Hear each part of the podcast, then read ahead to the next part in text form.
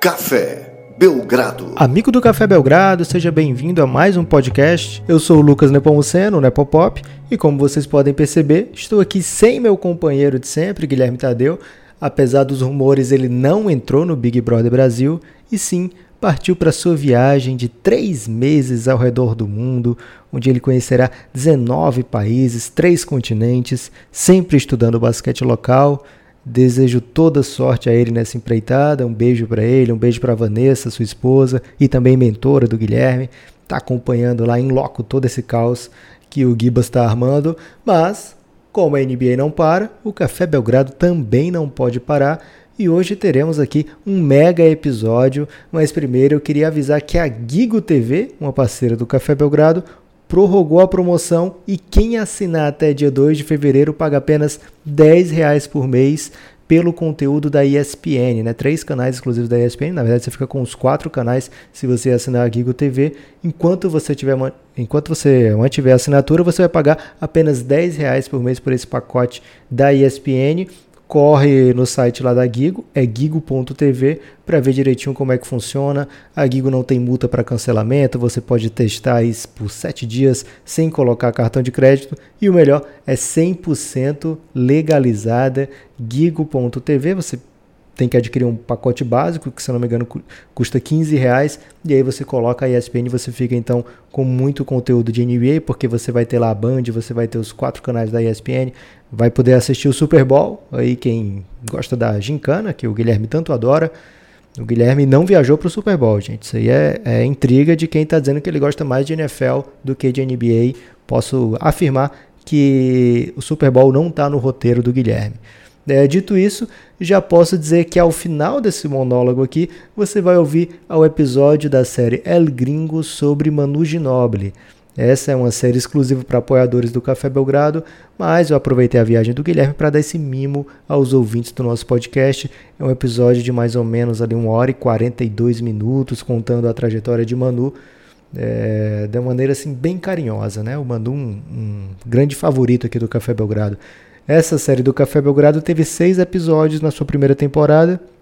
Além desse do Manu, tivemos ousadamente um episódio sobre Oscar Schmidt, um sobre Steve Nash, outro sobre Arvidas Sabonis, Rick Smiths foi o quarto episódio da temporada, Andrei Kirilenko e aí no fim, o, no sexto episódio, o Manu Ginobili, esse que você vai ouvir daqui a pouco aqui, é, foi o season finale. Já nesse último sábado, os apoiadores receberam o primeiro episódio da segunda temporada de El Gringo, que foi sobre o Dirk Nowitzki.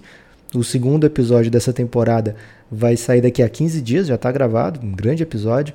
É, esse episódio do Dirk Nowitzki foi muito gostoso de gravar e o resultado ficou muito, muito bom. Pelo menos a minha mãe gostou. Espero que você também goste. E se você se interessou por essa série ou quer saber mais sobre as séries do Café Belgrado, dá um pulinho lá em cafébelgrado.com.br. Se você puder se tornar apoiador, será uma grande honra para nós. Você ajuda a manter o projeto funcionando e de quebra ganha muitas e muitas e muitas e muitas horas de podcast. Aí são mais de 105 horas de conteúdo já exclusivo para apoiadores e você nos ajuda muito, né? Mesmo com a quantia módica de R$ reais, que hoje em dia não está comprando tanta coisa, você compra o nosso carinho com esse dinheiro. Então, R$ reais por mês apenas você vai ter um conteúdo gigante aí de podcast. Nos ajude a te ajudar. É, e antes de entregar esse conteúdo do Manu Ginobili, eu quero falar um pouquinho sobre esse período decisivo na NBA. A gente está se aproximando da trade deadline, que é a data limite para os times da NBA fazerem trocas durante a temporada. Na última semana tivemos duas troquinhas ali de médio para pequeno porte.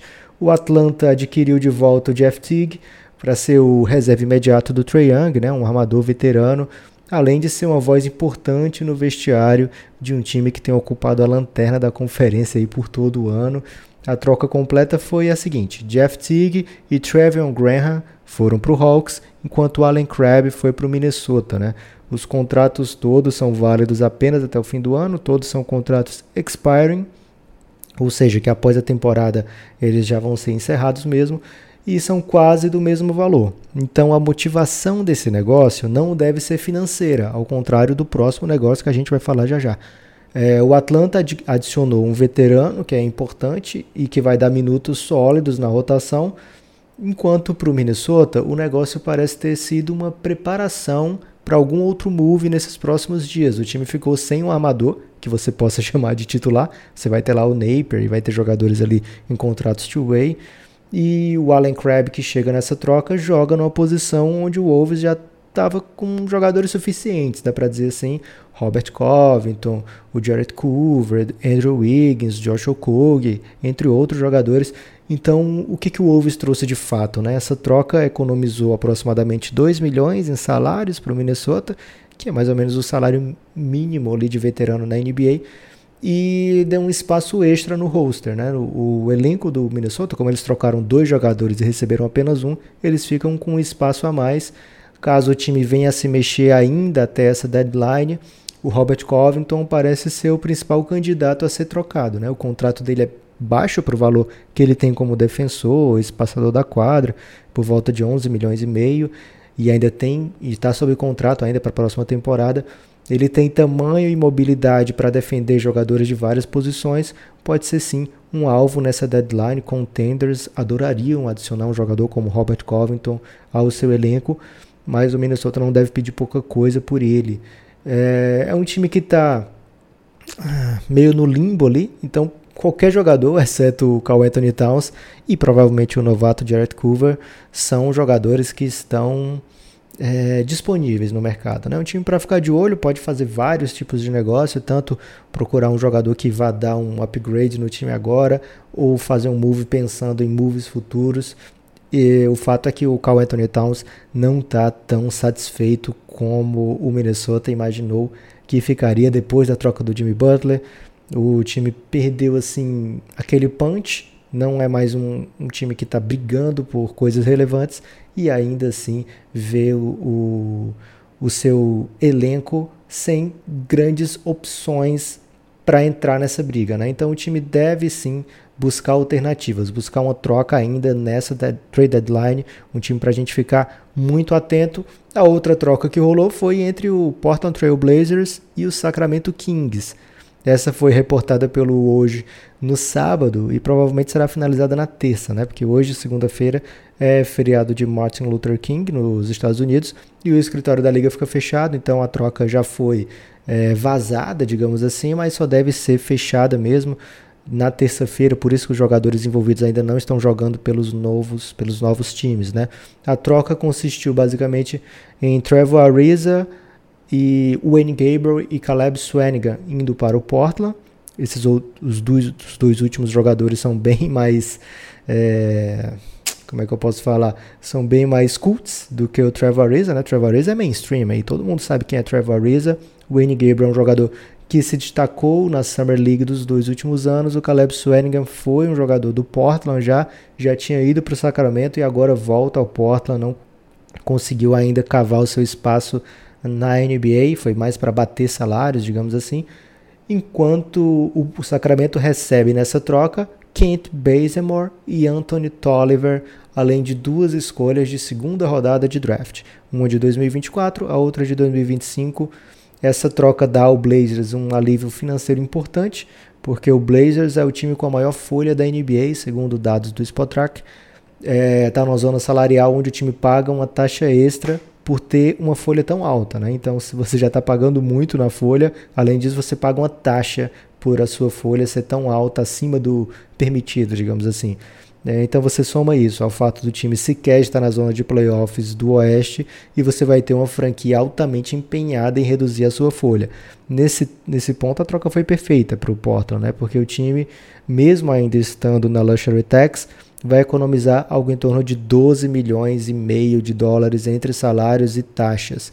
É, do ponto de vista do que colocar em quadra, o negócio pode fazer sentido também para o Blazers, vai depender muito de como o Trevor Ariza vai jogar Desde que saiu do Houston, ele não jogou mais naquele nível tão bom que a gente se acostumou a ver o Trevor Ariza jogar, mas o preço que o Blazers investiu para trazer também não foi tão pesado, né? Kent Bazemore é um jogador que já chegou recentemente por troca no, no time do, do Portland e não se tornou assim um jogador é, imprescindível, né? Não se tornou um, um super jogador no elenco, é, foi colocado para jogo, né? foi colocado para troca. E aí vem o Trevor Ariza. O Trevor Ariza deve fazer o papel que ele sempre teve na NBA, né, de um wing que está ali para defender e matar a bola de três. Historicamente é um dos mais prolíficos matadores de três pontos no corner da NBA e dos últimos cinco anos ele se destaca aí sobre nos últimos 5, 6 anos ele se destaca entre toda a NBA como daqueles jogadores que mais matam bolas ali no corner. Então pode ser uma adição interessante se essa bolinha estiver caindo. Além disso, ele é um defensor provado, né? Vamos ver se ele vai encaixar na defesa do Portland, se vai fazer diferença. A defesa não tem atuado tão bem. Vamos ver se o Trevor Ariza pode ser um diferencial. Me parece que a, a motivação é mais financeira do que de qualquer outra coisa. Mesmo que não dê certo dentro de quadra, é, o negócio já fez sentido para o Portland Trail Blazers. Para o Kings, a troca pode significar algumas coisas diferentes. A primeira é bem óbvia, né? Dos três veteranos contratados, o Kings já se arrependeu de pelo menos dois. O terceiro é o Corey Joseph. É, então o Vladivac está de parabéns mais uma vez. O Trevor Ariza já foi trocado. Recentemente o Kings assinou com ele por dois anos, agora já foi trocado e o Dwayne Dedmon já foi até multado por ter pedido publicamente para ser trocado. Então, pelo menos esses dois aí já não foram bons negócios para o Sacramento Kings. O Corey Joseph, por enquanto, ainda não foi trocado e nem pediu para ser trocado, né? Pelo menos isso. É, olhando para frente, essa troca deixa a torcida do Kings um pouco mais atenta ao mercado, porque o salário do Kent Bazemore é consideravelmente mais alto do que o salário do Trevor Ariza. Sendo assim, ele pode ser usado para bater salário com outros jogadores de salários ainda mais altos. Jogadores como Andrew Drummond, Kevin Love, eles estão na pista, já estão no mercado aí, já rumores é, ao redor desses jogadores. E o Kings parece que está atingindo um nível de desespero assim meio interessante, né? Times que começam a ficar fazendo moves dessa maneira podem rapidamente pensar em, poxa, preciso aqui de um talento como o André Drummond, já pensou? Vai encaixar muito bem. É, porque a compensação para o Kings receber, é, doar o, Trevor, o Trevor Ariza e receber o Kent Bazemore, pagando um salário bem mais alto para essa temporada, a compensação foram duas escolhas longínquas de segunda rodada. Não parece, não me parece, pelo menos, que a única intenção dessa troca para o Kings era é, ter essas escolhas de segunda rodada a não ser que o time quisesse muito dar tchau ao Trevor Ariza, né? Que veio pelas costas mesmo. Não vejo como sendo unicamente essa intenção, né? Então pode ser que esse time esteja se preparando para novas trocas, assim como o time do Minnesota também ficou com um spot a mais no roster, né? Porque ele trocou três jogadores e recebeu dois em troca. Então fica aí esse conselho de ficar atento ao Kings nos rumores das próximas semanas e também ao Minnesota Timberwolves. A expectativa é que nos próximos 15 dias outras trocas aconteçam e aqui no Café Belgrado você vai ficar por dentro, mesmo que o Guilherme precise gravar direto do Nepal. Aí se um jogador for trocado urgentemente, pode ser que o Guilherme apareça por aqui é, e para finalizar esse monólogo, gente, mais dois avisos. O primeiro é que na próxima quinta-feira irá ao ar um episódio com um convidado especial aqui no feed do Café Belgrado. Conversaremos sobre a estreia do Zion, que acontece na próxima quarta. A gente já vai comentar essa estreia. E falaremos bastante também sobre o que está rolando na temporada. Vai ter um, uma dinâmica diferente esse episódio de quinta-feira.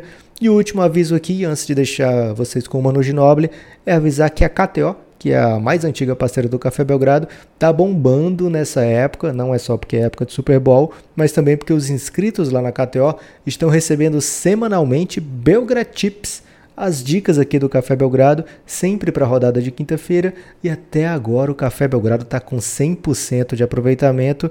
Então, se você tiver interesse de participar, vai lá no Instagram da KTO, KTO Brasil, fala com o Cássio, o já conhecido Cassião, avisa que é ouvinte aqui do Café Belgrado e já pede algum mimo que ele vai desenrolar. Certamente ele vai te arrumar aí um free bet ou até coisa melhor do que isso.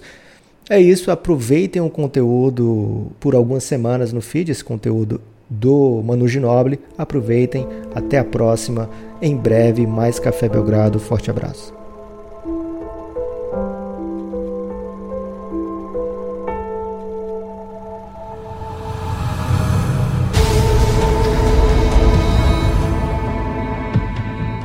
Dirk Nowitzki, 10-time All-Star, NBA Finals champion. How does that sound? Unbelievable. Unbelievable. whatever you whatever you got, just say it. No, it's Giannis Antetokounmpo. Antetokounmpo. Luka Doncic with the full corner on the buzzer. Are you kidding me? The young man, 18 years old, drills it from full court.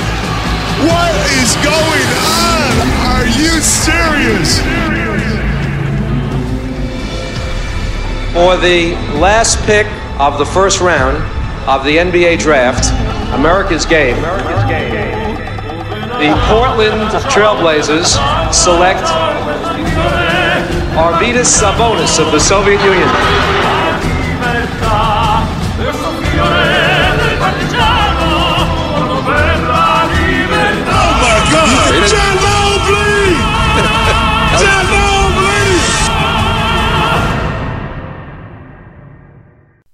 Amigo do Café Belgrado, o último episódio da série El Gringo.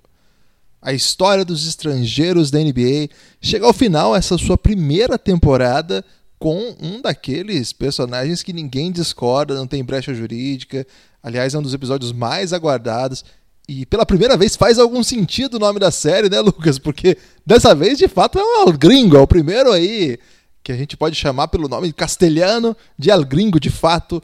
Emanuel Davi Ginobili, como você está? Pronto para falar desta lenda, o maior jogador sul-americano da história do basquete? Olá, Guilherme. Olá, amigo apoiador do Café Belgrado. Você já começa aí de uma maneira superlativa do El Gringo, encerrando essa primeira temporada, fazendo um contraponto aí com o primeiro episódio dessa temporada, né? O que os brasileiros gostam de chamar como o maior sul-americano da história, um jeito polêmico do brasileiro ser irreverente. Agora, Manu Ginóbili encerrando essa primeira temporada, também fechando esse ciclo de séries especiais antes de um momento caótico desse ano de 2019, que são os playoffs da NBA. Então, é, com muito. Faz muito sentido a gente estar tá falando aqui, praticamente quando se encerra a temporada onde ele se aposenta, né? A gente começa. Come... Mais ou menos começou a temporada com uma série de episódios especiais, uma coisa que a gente chamou de Manu Week, e que de certa forma complementam. Se você ainda não ouviu a Manu Week, você procura no feed do Café Belgrado antigo que você vai ver uns três ou quatro episódios, a gente falando exclusivamente de Manu Ginóbili, e agora a gente encerra essa temporada logo depois da aposentadoria dele. A gente, pelo jeito, Guilherme, a gente continuou amando a NBA mesmo sem o Manu, né? Algo que você talvez é tenha tido dúvida se ia conseguir ou não, mas a NBA sobreviveu. A gente teve a aposentadoria da, da camisa do Manu Ginóbili uma semana e meia atrás, então reacendeu de novo aquela chama e foi mais ou menos como os astros definiram, né, Guilherme? Porque a gente desde o começo falou que seria o season finale do, do El Gringo, o Manu Ginobili, e agora o San Antonio Spurs decide homenagear o Manu bem pertinho desse episódio. Então é um, uma época de relembrar quem foi Manu Ginobili, por que, que ele é tão especial, o que, que ele tem de tão diferente. E, cara, vou ter que confessar aqui. Quando eu pensei em El Gringo, no nome dessa série, a primeira pessoa que me veio na mente foi Emanuel David Noble. O Ginobili, assim, ele se confunde um pouco, é, aqui um testemunho pessoal, com o meu processo de fanatização aí, para a gente usar um termo aí, de NBA. É, todo mundo que cresceu nos anos 80, 90, acompanhou de algum modo as referências de NBA, passava na TV, etc. Mas eu acho que o processo de fanatização, de fidelização, de radicalização, como é que o pessoal costuma dizer, é, comigo pelo menos se deu muito no período em que o Manu Ginobili chega à NBA, a ascensão daquela geração maravilhosa. É, eu pego ali aquela passagem no momento que, o, que não havia muitos estrangeiros na NBA, como de repente está tá tomada por gringos e o Manu Ginobili é direto personagem desse processo. Claro que não é só ele, claro que terão outros ainda para a gente falar, terão vários para a gente contar histórias por aqui. Agora, o Ginobili tem muito a ver com a história dos estrangeiros na NBA e ser um sul-americano. Né? Eu comecei assim com uma afirmação é, taxativa que eu acho que não tem muito debate uh, se a gente estabelecer alguns critérios. Né? Claro que quando a gente estabelece critérios objetivos fica difícil. É, primeiro, comparar com o passado, né? Por exemplo, é, é difícil comparar com jogadores dos anos 60, um período que o basquete europeu não está tão estruturado ainda. É, comparar com o rendimento de caras, por exemplo. Sabia que o Oscar pode não ter sido nem o melhor Oscar da América do Sul, Lucas? Porque tem o Oscar Furlong. Não, tem o Oscar Furlong, que foi o principal jogador da Argentina no, no, no Campeonato Mundial da Argentina nos anos 50. E assim, claro, era um momento que a Europa estava dizimada pela guerra, que não é difícil demandar qualquer tipo de competitividade, mas a Argentina tem nomes históricos também. A gente tem a nossa geração, o Vlamir, a Mauri, o Biratã. Então, não dá para comparar com essa, esse nível aí. E aí, quando a gente estabelece alguns padrões do basquete moderno, aí o Ginobili não tem padrão de comparação. Eu acho que a gente vai conseguir mostrar isso aqui nesse episódio. É uma lenda. É claro que vários outros jogadores merecem respeito, inclusive argentinos também. O Escola tem uma trajetória memorável, com vários títulos é, que ele foi protagonista também. O Oscar teve uma carreira muito bem sucedida individualmente, embora tenha tido poucos títulos relevantes. De todo modo, acho que o que o Manu Ginobili fez na, na, na FIBA, na NBA, não deixa dúvida. Eu espero que ao final desse episódio, quem tinha alguma, possa pensar um pouco mais de, de razão e ver do que nós estamos falando. Você quer começar essa trajetória de onde, Lucas? Escolhe aí. Guilherme, vamos começar do começo? Começar do começo é sempre muito bom. E pensando em começo, Lucas, eu posso te contar uma coisa que talvez você não estava pronto para saber. Posso? Será, cara? Eu já te escuto você falar de Manu Ginobili desde 2003. Será que você vai ter alguma coisa pra me falar que eu realmente não estava pronto? É, acho que sim, Lucas, porque dessa vez eu vou começar por Charles Darwin. Já ouviu falar dele? Sim, claro. realmente eu não estava pronto, não. É, o Charles Darwin, Lucas, esteve em Bahia Blanca no é- na época que ele cruzou o mundo aí para pesquisar as suas, suas espécies biológicas aí, um clássico da biologia. Ele esteve em Bahia Blanca e deixou lá uma nas suas anotações um- uma, uma, digamos assim, umas impressões sobre um lugar que era muito afastado e uma cidade ainda que estava começando a se criar. A família do Ginobili, Lucas, é italiana. E da Itália, eles vêm para a Argentina na virada do século XIX para o XX.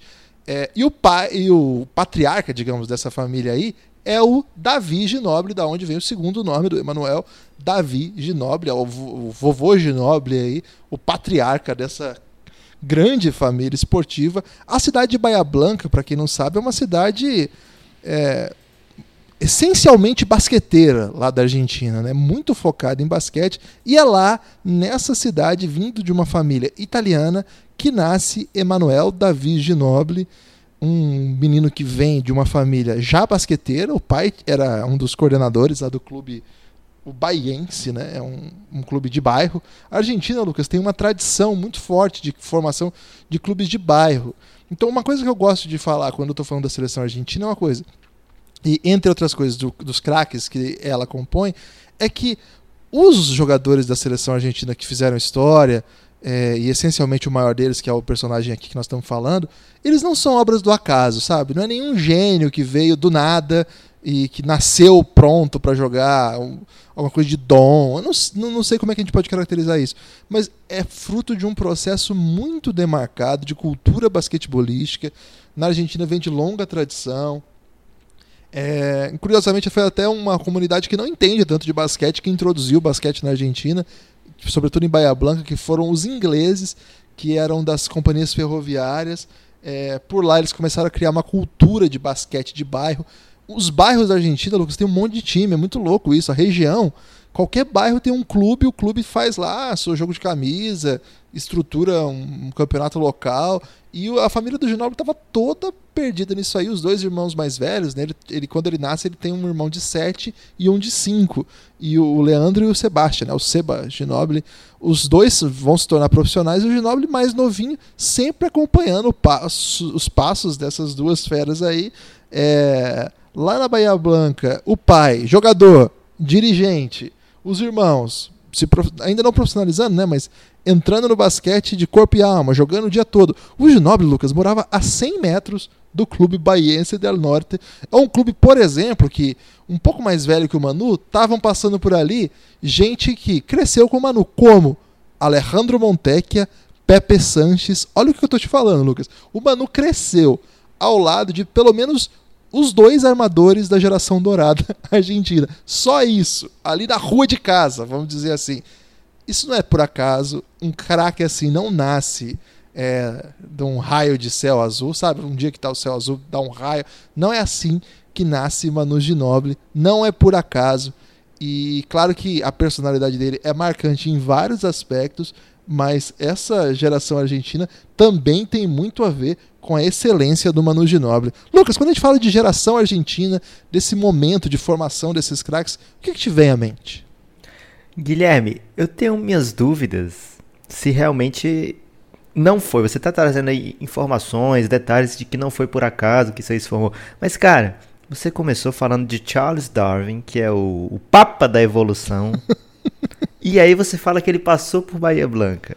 E de repente você traz vários nomes de jogadores que vieram daquela mesma área onde estava Charles Darwin e você quer me convencer de que não existe uma ligação entre esse aí, Guilherme? Sabe o que eu acho mais legal ainda, Lucas? Que lá na Argentina eles traduzem os nomes, né?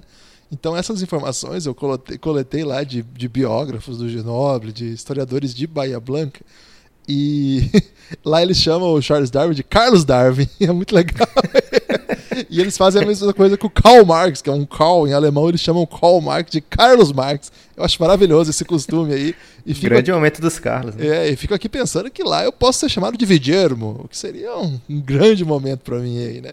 Lucas, esse momento do basquete argentino é muito interessante porque, como eu falei, esses caras eram todos de colonização italiana, né? Boa parte desse time que chega à, à Olimpíada, ao Mundial, a seleção argentina são de origem italiana. A Argentina tem uma colonização. Mas na frente os italianos vão se arrepender disso aí. vão. Mas de algum modo eles são os responsáveis por dar a cancha da quadra da experiência internacional para um grupo que começa a aparecer lá da Argentina. O Ginoble, Lucas, aos 15 anos, foi até o pediatra da família e ele ainda não tinha nem 1,78m, 1,79m mais ou menos. E o pediatra da família faz a seguinte projeção: avisa ele o seguinte: olha, a sua altura máxima vai ser 1,85m. E aí o Ginoble ficou muito triste porque ele queria ser jogador de basquete, sabia que com 1,85m não tinha como. Quando você vê vídeos do Ginoble nessa época, ele era muito magrinho. Ele era o. Como é que o, o Luxemburgo falou do Neymar mesmo? Ah, não vou lembrar. É, não. É, é filé de borboleta, lembrei. ele, era, de borboleta. ele era um filé de borboleta. Era muito magrinho, assim. Era, é, e era impressionante assim, vê-lo em quadra. Ele começa a jogar profissionalmente muito novo ainda. Ele vai pro Andina de la Rioja, que é um time nessa época assim, tinha até bons jogadores, mas não era um time de ponta. E era muito magrinho. Tem uns vídeos na internet. Você vai ver o Ginobili jogando. Cara, é impressionante como ele tá. Ele é pequeno perto dos outros, assim. A canhotinha tá ali.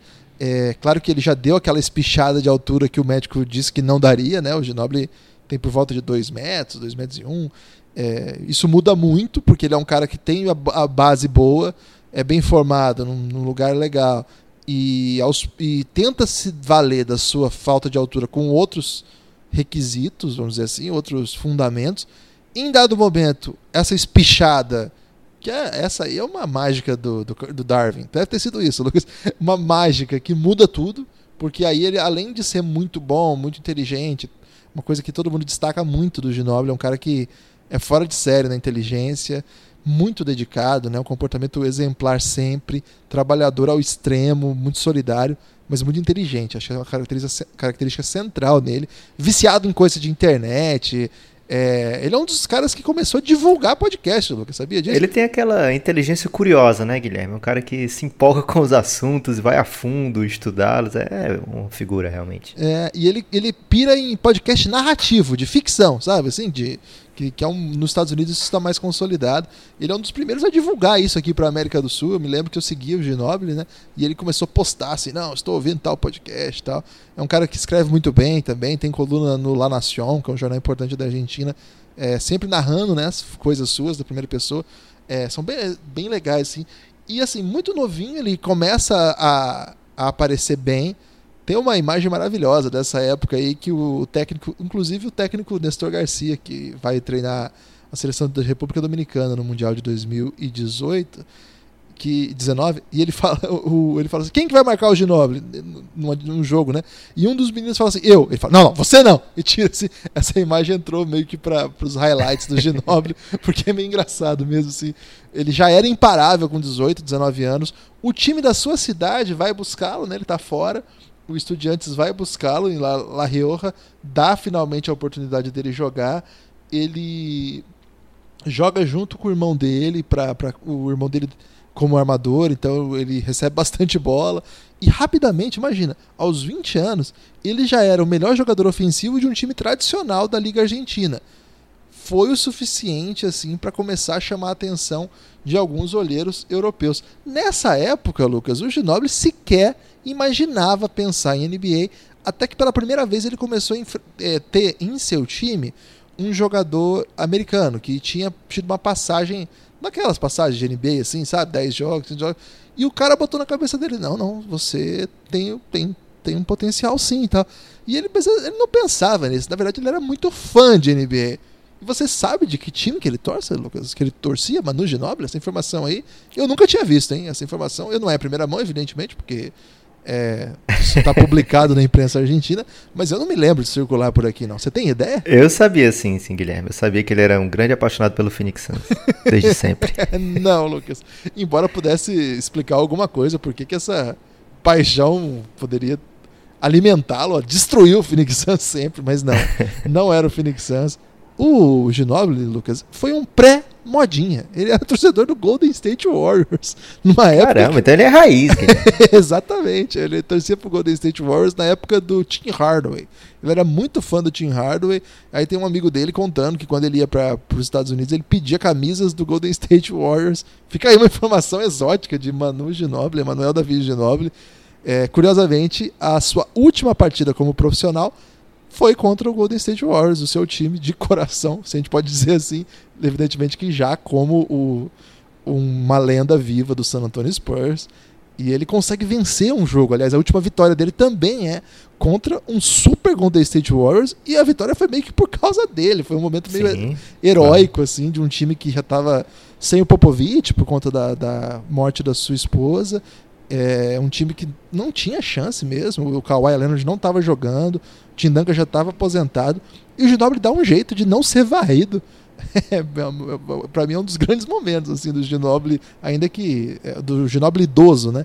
Que é um Ginobili que a gente acompanhou por muito tempo, porque ele jogou até os 40 anos e ele tem aquela carequinha de idoso, pelo menos desde os 33, 34 mais ou menos. A gente vai chegar lá. Agora, Lucas, é, Agora, curioso, né, Guilherme? Você falando aí de um prospect de 20 anos, ainda jogando na, na Argentina e não descoberto, né? O quanto, inclusive, o quanto o Manu ser esse cara, esse talento tardio, mudou também o jeito de fazer scout na América do Sul, né? É, como você falou, o Manu não tinha as pretensões de jogar na NBA, não tinha esperança de jogar na NBA. Hoje em dia, é, o jogador aqui da América do Sul já passou um pouquinho da média qualitativa da sua competição, as pessoas já projetam, né? É, temos que levá-lo nos Estados Unidos, temos que levá-lo, é, temos que levar vídeos dele, temos que fazer ele ser conhecido.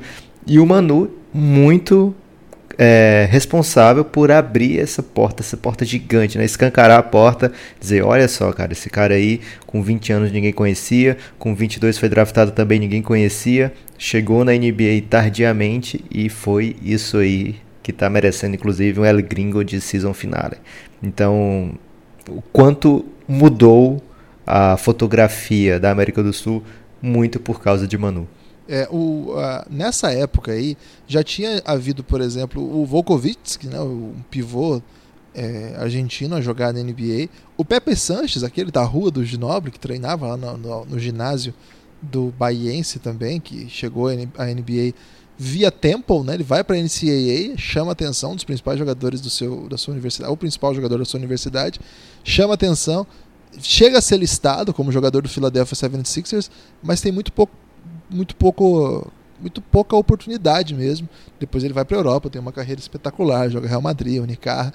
Então o Ginobili é, começa a ver alguns personagens próximos chegar à NBA mas é assim, não é tão simples, né? Para ele não era bem uma, uma questão. Só que, Lucas, é, Quem foi a fera, Guilherme, que jogou com o Manu no time dele que falou, cara, você vai pra NBA? Cara, eu não vou ter o nome dele aqui agora, porque foi um, gringo Mas desse- fica um abraço pra ele. É, fica um abraço aí. Foi, mas é desses. É porque lá na Argentina tem um negócio assim, Lucas, que eles falam que é a, a tesourada dos gringos, né? Então lá na Argentina, se um gringo joga mal dois jogos, eles já mandam embora. É meio- Eles são meio cruéis lá. então, é, foi um, é um caso que o pessoal conta. E é, sempre conta assim: tinha um jogador da NBA, né? Não, não vai conseguir, mas eu posso, se alguém tiver muito interesse aí, posso eventualmente radiografar aí a temporada do Bahia Blanca. Aí, Lucas, o que, que acontece? Nesse momento, a Itália era um grande berço para argentinos, afinal, é, o que estava acontecendo lá? Era um momento em que os times italianos estavam investindo muito em basquete e um time da segunda divisão, veja bem que o, como o Manu não era um prospect internacional, ele era um menino que estava jogando muito na Liga Argentina, mas muito fraco, muito magro, é, longe de ser uma, alguém que você imediatamente se empolga para contratar essas coisas. E ele- o time do Reggio Calabria tinha uma lembrança positiva que era o seguinte.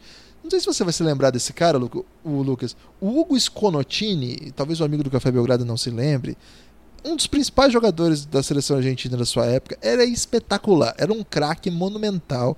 Inclusive naquele jogo que eles ganham do Dream Team, é, da seleção dos Estados Unidos, ele faz uns movimentos assim, tem, um- tem, uma, tem uma bandeja que ele faz que ele passa a bola duas vezes por trás das costas. É, é um dos lances mais bonitos das, das Olimpíadas de Atenas. Ele tá no time, só que ele acabou ficando menos conhecido porque, enfim, né? é, essa geração ficou poderosíssima por outros nomes, né? O Sconotini já estava deitando lá no Virtus Bolonha, que era um dos grandes times da Itália na época. Só que ele tinha começado a sua trajetória na Itália pelo Reggio Calabria. Então, eles já não tinham preconceito com o italiano. O técnico do Reggio Com o Calabria argentino. com o argentino, desculpa. Liga para algumas fontes dele, jogadores que tinham atuado com ele, que tavam, já tinham voltado para Argentina, e perguntam: e aí, esse Ginobili que eles estão falando, posso, posso apostar? Os caras falam assim: cara, de olho fechado, pode ir que o moleque é, é monstro. E ele chega lá, joga bem. E no primeiro ano, ele está na segunda divisão ainda, ele, o Ginobili é convocado para disputar o Mundial Sub-22 na Austrália. E nesse Mundial Sub-22, o técnico era o Júlio Lamas e o Arce Buford. Quem é Arce Buford, Lucas? É, simplesmente um dos manda-chuvas, né? É o cara que o Popovich contratou pra ser o chefe do Popovich. É o melhor jeito de, de explicar quem é Arce Buford. O Arce Buford vai até esse Mundial para assistir os jogos, e nessa época a seleção argentina tinha alguns prospectos, vamos falar assim. Por exemplo, o Fabrício Alberto, o Vitoriano, que na época da geração do Ginobili era o grande craque, o Pepe Sanches, o Paladino, esses eram os nomes mais badalados. O Ginobili não era badalado. Aí o Júlio Lamas chega para ele e fala assim que o, o Arce Buford vai até o Júlio Lamas e pergunta. eh, o, Ar- e o Júlio Lamas fala assim: e aí, você quer que eu fale? Eu sou do, do Spurs, eu quero conversar sobre os talentos. Tem muito isso, né, Lucas? Os, os olheiros veem os caras jogando em quadro, mas eles não sabem a personalidade, querem saber um pouco mais do que é o garoto, como que ele se comporta, os bastidores, né? E aí eles vão no técnico e tentam trocar uma ideia para saber. E aí o Júlio Lamas, já acostumado com esse expediente, fala assim: e aí, você quer saber de quem? Do Roberto, do Vitoriano, do Pepe Sanches? E o Arce Buford surpreende. Ele fala assim: não, primeiro eu quero que você me fale do magrinho ali. E o Arce Buford fala que quando ele vê o Ginobili, ele falou assim: cara, o Ginobili era um negócio. Ele parecia uma fera, uma besta solta pela quadra. Assim, a expressão que ele usa é uma coisa tipo um, um selvagem caminhando pela quadra. E quando ele errava, ele errava e era muito triste. Mas quando ele acertava, tinha umas coisas de genial ali. E aí o Júlio Lamos falou: Olha, foi a primeira vez que qualquer pessoa me perguntou sobre o Ginobili. Olha só que interessante. A primeira pessoa que pergunta para o técnico da base da seleção argentina sobre o Ginobili é o próprio Arce Buford. Os caras são foda, Lucas. Os caras. Eu tô falando de um cara que ele tava jogando na segunda divisão italiana e que o cara olhou no olho ali jogando quando foi observar outros prospects. A gente ouve histórias assim, mas não é comum. E os Spurs vão fazer o quê? Vão draftar o Ginobili na escolha 57. E o pessoal nem sabe falar o nome do Ginobili, falam Ginobili. E, cara, é o maior estilo da história do draft. Né? Não sei se tem alguma similar. Você acha que tem? Não, similar não tem não, Guilherme. Tem, a gente vai ter, por exemplo, o Jokic na 41. É, também é bizarro, mas 57 era a penúltima daquele ano, né? Que eram 58 escolhas. Tem, por exemplo, a Isaiah Thomas, né? Foi a 60, né? escolha, né? A última do draft.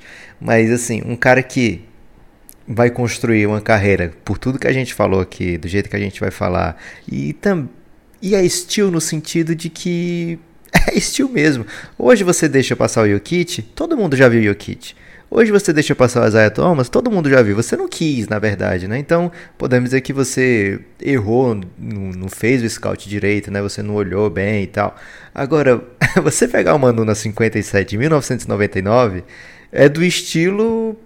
É, tô pegando aqui eu ia dizer o Bruno Caboclo da vigésima, mas é muito mais do que isso, porque o Bruno Caboclo eu imagino que 80% do draft conhecia, né? Ele era cotado para ser draftado naquele ano. Eu, cara, uma, uma Ginóbilis ninguém conhecia, né? É, tá, alguns 4, 5 times podiam saber quem era, mas um cara de 22 anos na Argentina, sem nenhuma pretensão nem de acompanhar o draft, porque ele não estava assistindo, né? Eu creio que você vai já, já contar como é que foi isso aí. É, então, eu acho que no sentido de ser um estilo mesmo, Guilherme, assim, é um roubo daqueles que você não vê da onde que tá vindo. Você não, não sabe o que aconteceu, não entende como aconteceu. É tipo e... o George Clooney. Exato, né? Que você passa. Tipo o George Clooney naquele terceiro filme, que passa um tempão lá passando a Julia Roberts e tal. E eles já roubaram o ovo lá muito tempo atrás. Então. Eu não entendi até hoje, Guilherme, aquele filme. Eu não entendo bem é. o lance do ovo. Esses ovo, ovos que valem muito. que geralmente são russos, Lucas. Russos fazem, fazem ovos muito caros. Grandes ovos. É, poderíamos ter entrado em detalhes no último El Gringo, né? Sobre Kirilenko, perdemos a chance. Ficamos falando de mas... arma, né? Mas assim, é, eu acho que realmente é a grande estilo da nossa geração dos drafts. Você, tem muita gente que fala, né? Não, o maior estilo foi Michael Jordan na terceira escolha, porque era, lógico, o melhor de todos os tempos é para ser primeira escolha. É, mas é, é, um estilo bem diferente. Vamos dizer que esse roubo aqui do Arce Buford foi um roubo muito sofisticado, né? Porque ele esperou assim até o último segundo para pegar o cara, na tranquilidade. É como o cara que rouba um museu lotado, Guilherme, sai andando com a Mona Lisa na mão, assim, numa boa. Ele não, muito ele bom. podia ter, ele podia ter pegado antes, né? Podia ter, sei lá, feito uma troca. Pô, tem que pegar uma escolha 35 para eu poder garantir esse cara. Mas não, deixa pra última aí, na última eu pego de boaça o que é assim. A gente nunca consegue entender os caras dos Spurs, eles têm uma cultura da ironia lá, né? O Popovich só fala por ironia, o Arce Buford só fala por ironia. É muito difícil falar com esses caras, assim.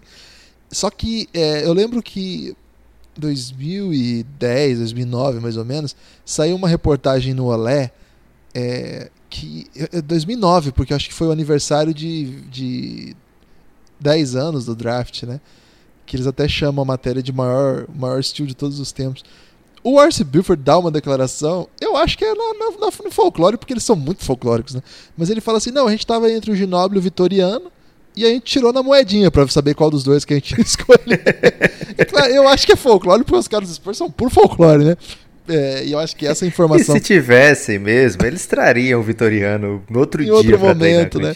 Aí o que, que, acontece, Lucas? O Ginobili, né, no ano seguinte, ele tá jogando muito bem. Ele não vai pra NBA de cara, como era tipo, de costume assim do San Antonio Spurs fazer, praticar. E depois do Ginobili, praticou várias vezes, né? Ele primeiro vai pro Virtus Bolonha, o Bolonha, que era um grande time da Itália na época, contrata o Ginobili. Aí sim ele começa a jogar no nível de alguém que chama a atenção do resto do mundo. Jogando na primeira divisão italiana, ele começa a destruir. Ele entrou num time lá. E assim, quando ele chega na Liga Italiana, ele, tá, ele se sente muito fraco. O Ginobili tem muito isso, né? Ele sempre mede qual é as dificuldades dos níveis em que ele está jogando e dá o passo para superá-la de algum modo. Então a evolução dele é sempre tentando estar acima do nível daquilo que está sendo jogado. Veja bem, como eu faço para ser melhor que todos nesse nível? Então na Argentina ele fazia tal coisa, na Itália ele percebeu que precisava de músculos. Então ele se trancava no, no, no, na academia, ficava muito forte tudo mais. Ele chega na primeira divisão, era um timaço, né? Ele jogou num time que tinha o Rigaudot, que é um dos maiores jogadores franceses da sua geração, Danilovic, que era um craque, o Marco Jaric, que é um armador é, iugoslavo, altíssimo, muito talentoso, O próprio Sconotini estava lá, o técnico era o Ettore Messina. E esse time é um dos maiores times da história do basquete europeu. Ele conquista a tríplice coroa, é campeão da Liga Italiana, da Copa da Itália e da Euroliga. O Ginobili é estrela nas conquistas, vira uma espécie de referência da equipe. E aí sim começa a fazer sentido. Ah, entendi porque que o Spurs gastou a sua escolha nesse menino, o Ginobili. Parece que ele é bom mesmo, né? Mas ainda a Europa é olhada na, pela NBA com muita com muita reticência, vamos chamar assim. Até, Lucas, que no segundo. No, isso foi em 2001. No ano seguinte, a, a campanha não é tão boa, mas já era o segundo ano. O Ginobili achou que já estava pronto para cruzar o oceano e ir para a NBA. E no meio disso tinha o um Mundial, o Mundial de Indianápolis, um Mundial que já foi citado várias vezes aqui nessa série, porque vários dos personagens importantes de estrangeiros da NBA estavam lá, né? A gente já citou o Kirilenko, a gente citou é, a geração incrível da Argentina, é, Dirk Nowitzki, Yao vários personagens que vão se tornar cérebros da NBA estavam lá naquela Olimpíada e naquele Mundial, Mundial de Indianápolis. E nesse Mundial, Lucas, é onde acontece um dos maiores é, zebras até então, né? A gente pode chamar de zebra, da história do basquete FIBA, quando a Argentina derrota uma seleção dos Estados Unidos repleta de jogadores NBA. A gente falou bastante sobre isso lá nos outros episódios, eu não vou ficar mergulhando muito nisso aqui. Só quero que você fale, Lucas, qual a relevância de um time da América do Sul vencer uma seleção com jogadores da NBA em 2002? Guilherme, eu vou te responder isso aí infelizmente fazendo. Não é chacota, né? Mas chacota. fazendo uma comparação. é, cara, quantas vezes na sua vida você ouviu a seguinte referência? Foi a primeira vez que uma seleção bateu os Estados Unidos dentro da sua própria casa. É uma referência ao PAN de 87, Lucas. Ao PAN de 87, né? O tanto que a gente é, celebra celebra até hoje né, a grande vitória de 1987 de um Pan-Americano, não é um Mundial, com jogadores americanos que não eram da NBA. É, e é visto como uma grande vitória da, da, daquela geração brasileira. E aí você traz isso aí para um Mundial jogado nos Estados Unidos. Na mesma Indianápolis, inclusive.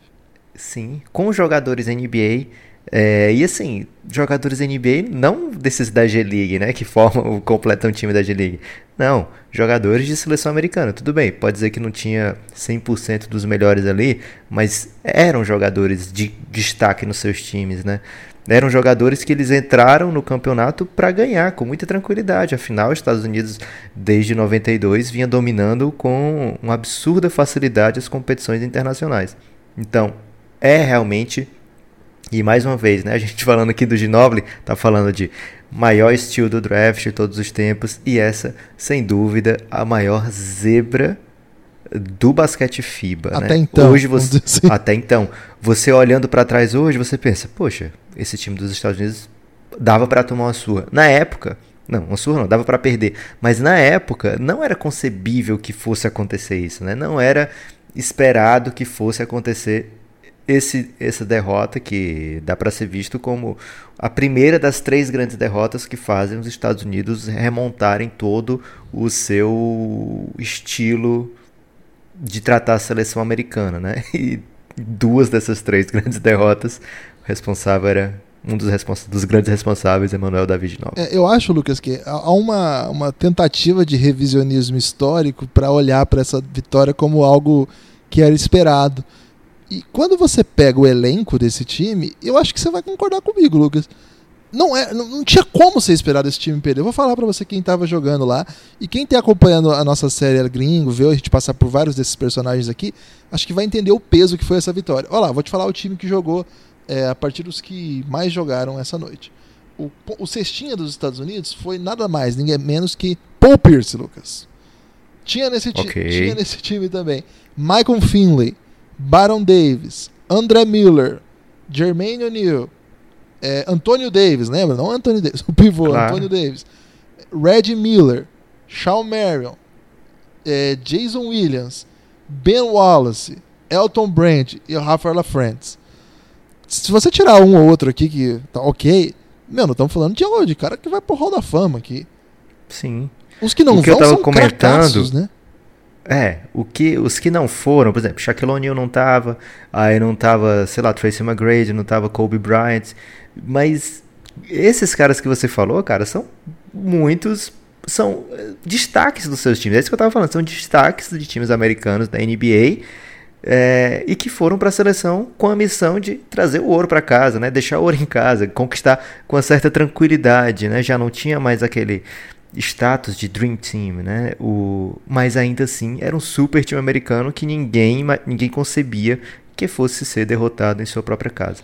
Então o Ginobili chega, ele, o Ginobili é o grande nome desse jogo, né? Ele tem 15 pontos, é o cara que mais fica em quadra, o cara que mais chama responsabilidade, é, chama atenção. A Argentina vence por 87 a 80. Esse jogo tem na íntegra no YouTube, é pura magia. É o Rubem Manhã, o técnico, depois a gente ficaria muito próximo a ele aqui, né? Por conta de ter sido técnico da seleção brasileira. É, dali em diante, a Argentina segue uma trajetória muito bonita naquele Mundial, até a, a final, onde um, o Ginobili não consegue jogar, né? Ele se machuca nas semifinais. Ele, o Ginobili é meio louco, sabe, Lucas? Não sei se você já percebeu isso, mas ele era loucaço. Né? ele tem uma lesão séria né, no pé e ele tenta jogar, afinal, ele joga só 12 minutos, erra tudo mas ele tenta jogar mesmo com o pé totalmente ferrado, assim. Ele foi, foi, um, foi muito temerário ele tentar jogar. Você sabe qual o, o, apelido que o Brent Barry deu para ele? Qual é, Lucas? El Contusion. Porque ele apanhava de todo mundo, tinha todo tipo de mazela, todo tipo de machucada, e não, dá para jogar tranquilo, vou pro jogo. Cara, sim. ele era loucaço. Então, Brent Barry deu dois apelidos pro, pro Manu, cara. Os dois geniais. Brent Barry foi companheiro do, do Manu Ginobili no San Antonio e hoje ele é da TV, né, Guilherme? É, comentarista. E, e depois que eu aprendi esses dois apelidos, aumentou muito o meu respeito por ele, né? Porque tem El Contusion, que ele dá essa, esse apelido pro Manu, e o outro ele chama a careca do Manu Ginobili de, de The Argentine Islands. A ilha argentina, a careca do Ginobili. da onde saiu isso, Lucas? Procura o que você acha, meu amigo. Você andou falando com o Brent, Brent Barry, é, filho de, do Rick Barry, né? O Brent Barry foi campeão de três pontos Barry. e de enterrado da NBA. É um caso bem legal aí de cara que não fez tanto barulho no, sobre a sua memória, mas tem uma história bem legal mesmo. E brilha aqui na Gringo com ótimos apelidos para o Manu Ginobili.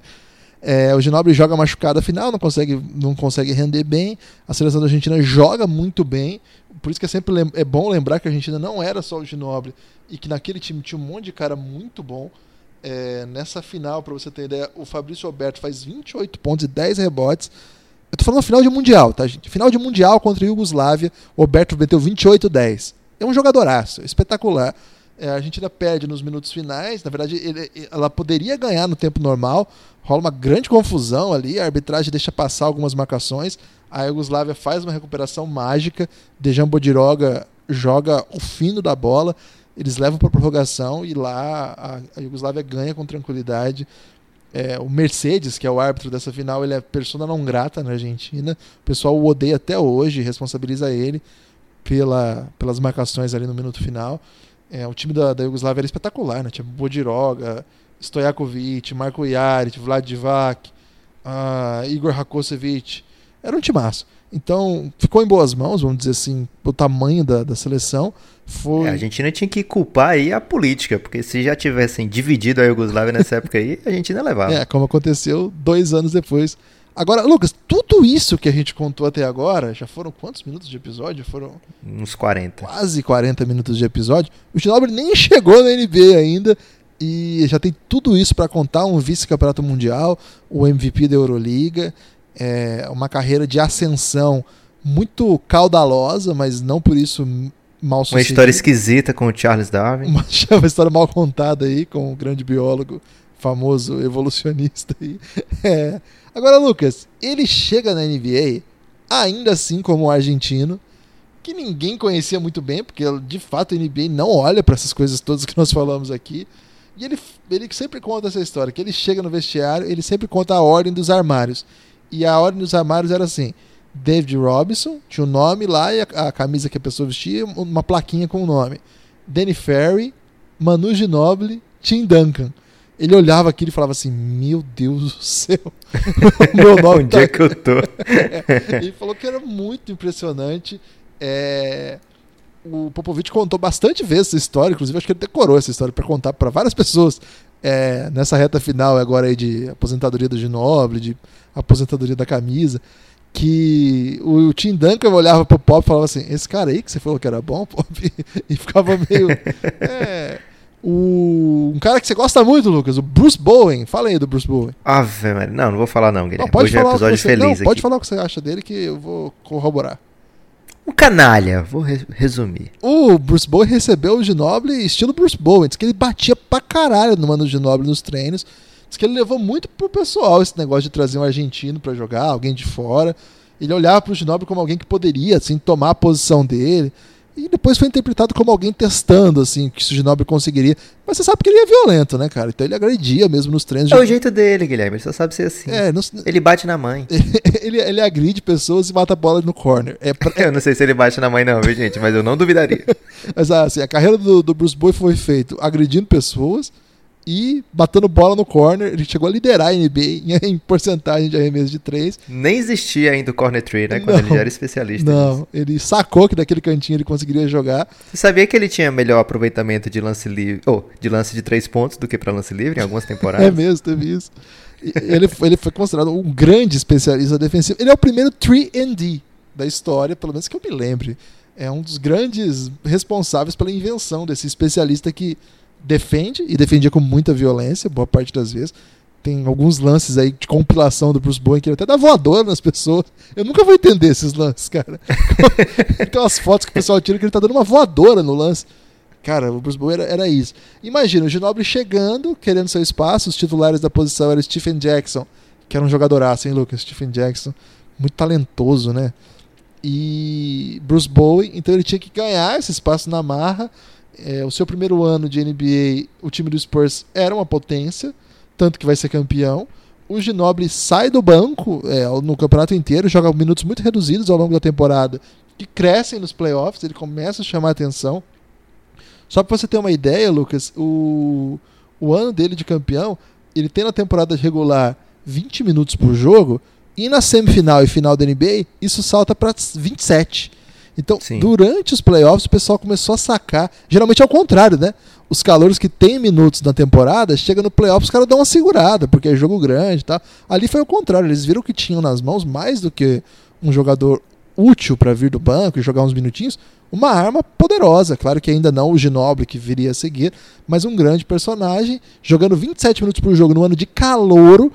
O então vice-campeão mundial, é, MVP da Euroliga do ano retrasado, é campeão no seu ano de rookie, jogando minutos muito importantes. Só pra aí já é uma baita conquista, né, não, Lucas? Claro, Guilherme, a gente tá falando de finais da NBA, né? E assim, que banho de sangue era pra chegar numa final da NBA no Oeste, É, como muitas vezes ainda é, né? Mas é, especificamente aí nesse ano de 2003, a gente tá vendo do three-peat do, do Lakers, né? Então, é, não era o favorito o San Antonio, era assim um dos, dos grandes times, claro, sempre contender, com, na era Tim Duncan sempre foi contender, mas não era barbada, né, ganhar. E Manu Ginobili, como você falou, sendo importante nos playoffs, né? Imagina você ter um cara que é capaz de fazer o inesperado dentro de quadra, né? Um time que jogava muitas vezes de forma burocrática, né? Aproveitando, o Popovich é sempre assim, ele aproveita o que ele tem de muito bom. A gente está em 2019 e a gente está vendo um, um San Antonio especialista em algo que a NBA não tem hoje, que é o mid-range, né? Muitas cestas daquele lugar, mas é o que o, o time tem de bom, então vamos jogar com isso. Então, ele tinha o Tim Duncan, tinha David Robinson, então vamos aproveitá-lo, né? Vamos aproveitar o que eles têm de bom e o jogo muitas vezes ficava digamos modorrento, burocrático, né? É, num pace baixo, as pessoas fazendo o esperado, mas o esperado de uma maneira que você não consegue parar. E aí entrava aquele argentino do cabelo esvoaçante fazendo coisas que deixavam o Povich muito irritado ou muito feliz, ou uma mistura das duas coisas. É, e com esse jeito apaixonante, que não tem outra palavra para falar, né, Guilherme? É apaixonante o jeito que o Manu joga, porque ele não é aquele cara, vamos falar, tipo o Jason Williams que faz apenas coisas ousadíssimas. Porque enquanto o Manu faz coisas muito ousadas, ele faz ao mesmo tempo jogadas de uma raça absurda, né? De entrega total dentro de quadra. É, então, se você torce para um jogador desse, se você torce para o time que tem um jogador como esse, você não tem como você não ficar completamente apaixonado. E aí o Manu já começa a ganhar de maneira infinita o amor dessa torcida do San Antonio. É, o, o é uma coisa que eu, eu costumo dizer assim. Se você quiser ficar pegando os números do Ginobili para explicar o que é o Ginobili, é, eu acho que você vai perder o que tem de essencial que não se explica é, objetivamente. É, se você comparar, por exemplo, ah, o Ginobili teve uma final, um final de carreira, números bem bons, 18 pontos por jogo na NBA, uma carreira enorme igual ele teve, né, que jogou até os 40 anos, o cara aposentar ainda sustentar 18 pontos de média, significa que alguém que jogou em alto nível por muito, muito tempo. Mas é, o 18 por média no 36, né? Ele termina com 13, inclusive as pessoas falam: Ah, vocês querem um roda fundo para um cara com 13 pontos por jogo? Mas você pega os minutos que ele joga, né? Ele jogou a maioria das temporadas minutos reduzidos, né? Em poucas temporadas ele faz mais de 30 minutos. São duas temporadas, Guilherme, na carreira do Manu, que ele joga mais de 30 minutos. É, e, Impressionante. Assim, assim, mas mesmo adaptado, pegando esse número que é, que é interessante de aproveitamento, rendimento, a, também não se explica, né? O Ginobili é é essa coisa, assim, é o, o, jogo no pau, no momento mais difícil, ele vai achar uma bandeja, ele vai arrumar uma roubada de bola. Eu achei muito louco, Lucas, que quando agora, né, a gente, vo, a gente voltou a trabalhar com basquete, fazer coisas com basquete em 2017, daí, é, o Ginobili já estava velhinho, né, 39 anos. Então quando eu, eu fazia minha celebração do Ginobili habitual, é, em, ainda encontrava muitos fãs, mas muitos fãs jovens que a principal memória que eles tinham do Ginobili era o toco no James Harden. É muito louco para nós isso, porque isso não pega nem top 10 das minhas memórias do Ginobili. assim. E para uma galera é a grande imagem de uma geração do Ginobili, porque é esse jogador mesmo, né? que ele faz tudo para ganhar o jogo, ele dá um jeito. E, e é isso, o Ginobili dá um jeito. É... Esse ano de, de calor dele com um título mostra a força dele. É, ele tinha dois anos de contrato só, então no segundo ano ele já se estabelece como jogador titular do time, começa a ganhar minutos, ganhar relevância, entrar ali pro. Bom, esse cara é, é dos nossos mesmo, a gente precisa priorizar o Ginoble. E aí vem, Lucas, a grande conquista. Eu falei tudo isso, mas a grande conquista da história do Manu. E olha que louco, né? Eu, eu falei tudo isso que aconteceu na vida dele até agora. Ele acabou de entrar na NBA.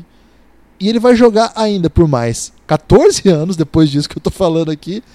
E olha tanto de coisa que ele fez. E o maior título dele é isso que vai acontecer em 2004. Não tem explicação. A Argentina foi campeã olímpica. Pare e pensa, meu amigo. A Argentina foi campeã olímpica. Não tem nada que se compare a esse título para um país da América do Sul. Um título que só foi conquistado até hoje é, pelos Estados Unidos pela União Soviética e pela Iugoslávia. E agora, em 2004, pela seleção argentina de Rubem Manhano e desta vez de Emanuel David Ginóbili jogando todos os jogos de maneira magistral. É, já começa cedo, né? No primeiro jogo, essa sim é a primeira imagem do Manu que vem na minha cabeça. O buzzer beater contra a Sérvia. Era Sérvia e Montenegro ainda, né? Não era Sérvia só. É, já não era mais Iugoslávia, mas era uma espécie de revanche, porque era o principal grupo que sobrou da, da, da derrota do Mundial. A Argentina cruza na, na primeira partida e um jogo, uma cesta inacreditável, um, o buzzer beater. Eu não tenho palavra para descrever o que ele fez ali. Todo torto, ele todo tá zoado. quase ele tá quase paralelo ao chão, o corpo dele, né? A imagem que eu tenho é ele voando assim, tipo um Superman. Tô voando, aí vai arremessar a bola. Eu não entendo a física que ele conseguiu Foi colocar Darwin, naquela bola, não. É, isso é coisa de cara. E tem, O grande bruxo aí, né, Guilherme? Vamos falar a verdade do Darwin. É, tem um documentário aí sobre esse título que é do Olympic Channel, que tá de graça e com legenda para todo mundo, vale a pena. É, e que eles mostram o, essa bola não era para ser passada pro Ginobili, era para ser arremessada. Não fazia sentido aquele passe ali. Só que eles jogaram pro Ginobili, o Ginobili tava em, em direção à cesta, né? E jeito que pega, ele já joga o corpo no ar, acerta o arremesso. Rola um montinho, Lucas. Você fazia montinho quando você tava na escola, assim? Rola um montinho no Ginobili, ele falou assim que achou que ia morrer. Porque todos os jogadores do time sobem por cima dele. É um negócio meio assustador mesmo. Ele, ele faz a cesta e cai é, de bruços com as mãos fechadas, né? Comemorando com a cara, com a cara no chão. E todo o grupo vem e pula por cima dele. A gente tá falando aqui cara de 2 e 10, Guilherme. É, escola, Alberto, Volkovic. O essa cena é maravilhosa, que a gente até já, já, já comentou aqui, é, acho que em outros episódios nossos, da festa que o Manhano faz, né? Que o Manhano sai correndo loucamente, assim. É um do- dos grandes momentos da, da história do, do basquete olímpico. O... Você vai chorar, Guilherme? Tô, tô comovido, Lucas, mas tá tudo bem. O, essa, essa sexta abre uma competição que se tornaria épica mesmo, como a gente falou aqui. Ganhar Olimpíadas pela Argentina não tem, não tem como explicar, é só assim falar, gente. É um negócio fora de série mesmo, viu? Não tenho que, não tenho que dizer sobre isso, não. Você, você termina a Olimpíada com um game winner desse, seu time é eliminado, já é uma coisa pra você lembrar pra sempre, né? E o Ginóbili foi o principal jogador da Argentina nas Olimpíadas, fez 19 pontos por jogo. É, além dessa vitória épica aí sobre a Sérvia Montenegro, teve outra vez, dessa vez nas semifinais, um encontro contra a seleção dos Estados Unidos. Dessa vez, Lucas, a história dos Estados Unidos era um pouquinho diferente. Porque que aconteceu? Os Estados Unidos pensaram, é, bom, vamos levar mais estrelas dessa vez. Não é que os Estados Unidos perdeu, também está rolando essa essa, esse revisionismo histórico para dizer assim: não, os Estados Unidos não ligava para as Olimpíadas, depois que eles perderam, que eles começaram. Não, como eles já tinham perdido o Mundial, eles estavam ligeiros. Então eles falaram: não, agora a gente precisa levar as nossas principais estrelas. Algumas não iam. Tinha muito debate sobre isso, sabe? É, às, vezes era questão contratual, às vezes tinha uma, uma certa preocupação com doping. Rolavam uns assuntos cabulosos sobre isso aí, nunca ninguém explicou muito bem. É, Mas também, Guilherme, muitas vezes é, as principais estrelas vêm de longos playoffs, né? Também, não, não- às vezes não tem tanto interesse assim de ir nas férias e fazer isso, né? E também não tinha é, o status, né? Não, não era bem trabalhada a imagem, né? Já tinha caído, né? Todo mundo já falava, ah, isso aí não é mais Dream Team, não. Porque você lembra, né? 92 era o verdadeiro Dream Team. Aí depois 96 também. 2000 o pessoal falava, ah, isso aí não é Dream Team, não é mais, né? Isso aí é uma seleção, vamos ser sinceros, não sei o quê. Então não tinha aquele grande status de Dream Team, né? Não tinha aquele grande, aquela grande você não ganhava muito em moral você estar na seleção da seleção olímpica, claro que tinha, né? Mas nas- estar no projeto né, USA Basketball não era tão chamativo como eles fizeram ser depois de alguns anos, mas principalmente por causa de derrotas duras. Mas se você pegar esse elenco aí de 2004, o capitão era o companheiro do Manu, né? Tim Duncan. Tim Duncan, É. Allen Iverson. Aí tinha toda a galera do draft de 2003, né? LeBron James, eh, Dwayne Wade, tinha Carmelo Anthony, tinha Allen Iverson, cara, tinha Carlos Boozer, que era muito muito badalado nessa época. Tinha Shawn Marion, que era All-Star já. Cara, Richard Jefferson, dizer que tinha assim- jogado final o ano passado. Não dá pra dizer assim, ah, esse time aí vai disputar a Olimpíada. Não, esse time aí foi pra ganhar Lamar o Odom, pra- né? Lamar Odom era da dinastia do Lakers, pô. Claro, foi lá pra Seria, né? é, reclamar de volta, né? O que o que o que perderam, né, em casa. Eles foram lá para reconquistar o topo do mundo e aí tiveram, claro, uma campanha esquisita já, né, com a derrota para Porto Rico na primeira fase, mas depois meio que se encontrou, aí destrói destruir a Espanha, não Foi, foi? é, na- eles na perdem fase? Porto Rico e Lituânia, rola um climão. Falou, ih, esse time aí é uma várzea. Lenny Brown não consegue comandar os caras, Tim Duncan não consegue ficar em quadra, tudo que ele faz é falta, tudo ele reclama. Outro nome, né? O Larry Brown, o técnico. Larry Brown era o técnico, o único técnico campeão da NCAA e da NBA. E nessa época já havia sido campeão dos dois, né? Ele foi campeão pelo Detroit Pistons no Nesse ano, justamente. nesse ano isso. E imagina, cara, o Popovich era um auxiliar. Então, olha, olha o time que os caras levaram. e assim, o Duncan não consegue jogar, ele fica pistolaço, ele fazia as coisas, era falta.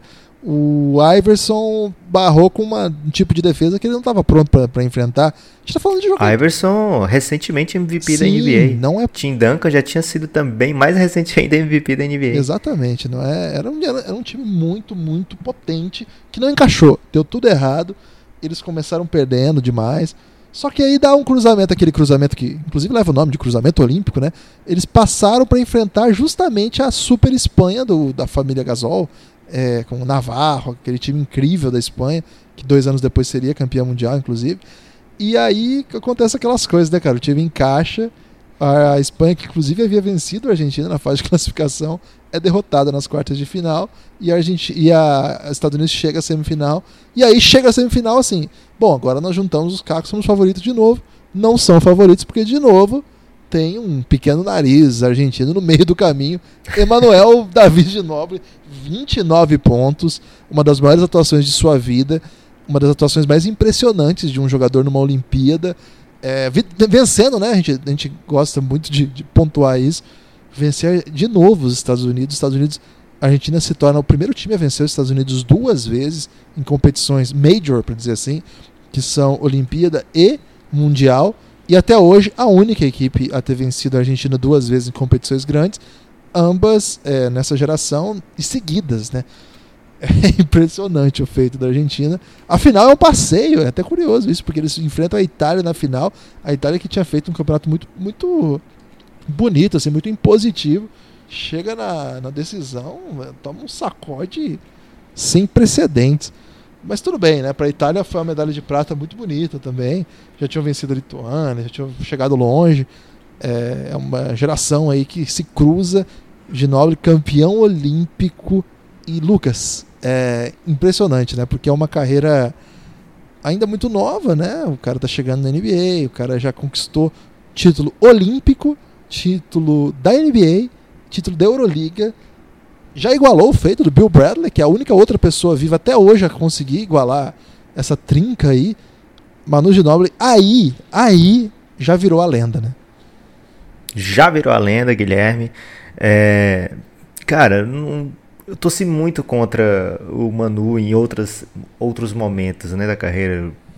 Mas nesse título olímpico de 2004 é um, algo assim, não sei, passava rivalidade, passava tudo. Era surreal ver já desde o primeiro jogo, né, o Manu Ginóbili fazendo aquela magia. E é engraçado, Guilherme, porque a gente participava do Fórum Draft Brasil nessa época, antes desse, da Argentina viajar para o Mundial eles fazem um Super Four lá na Argentina. É verdade. Pô, antes de ir para a Olimpíada.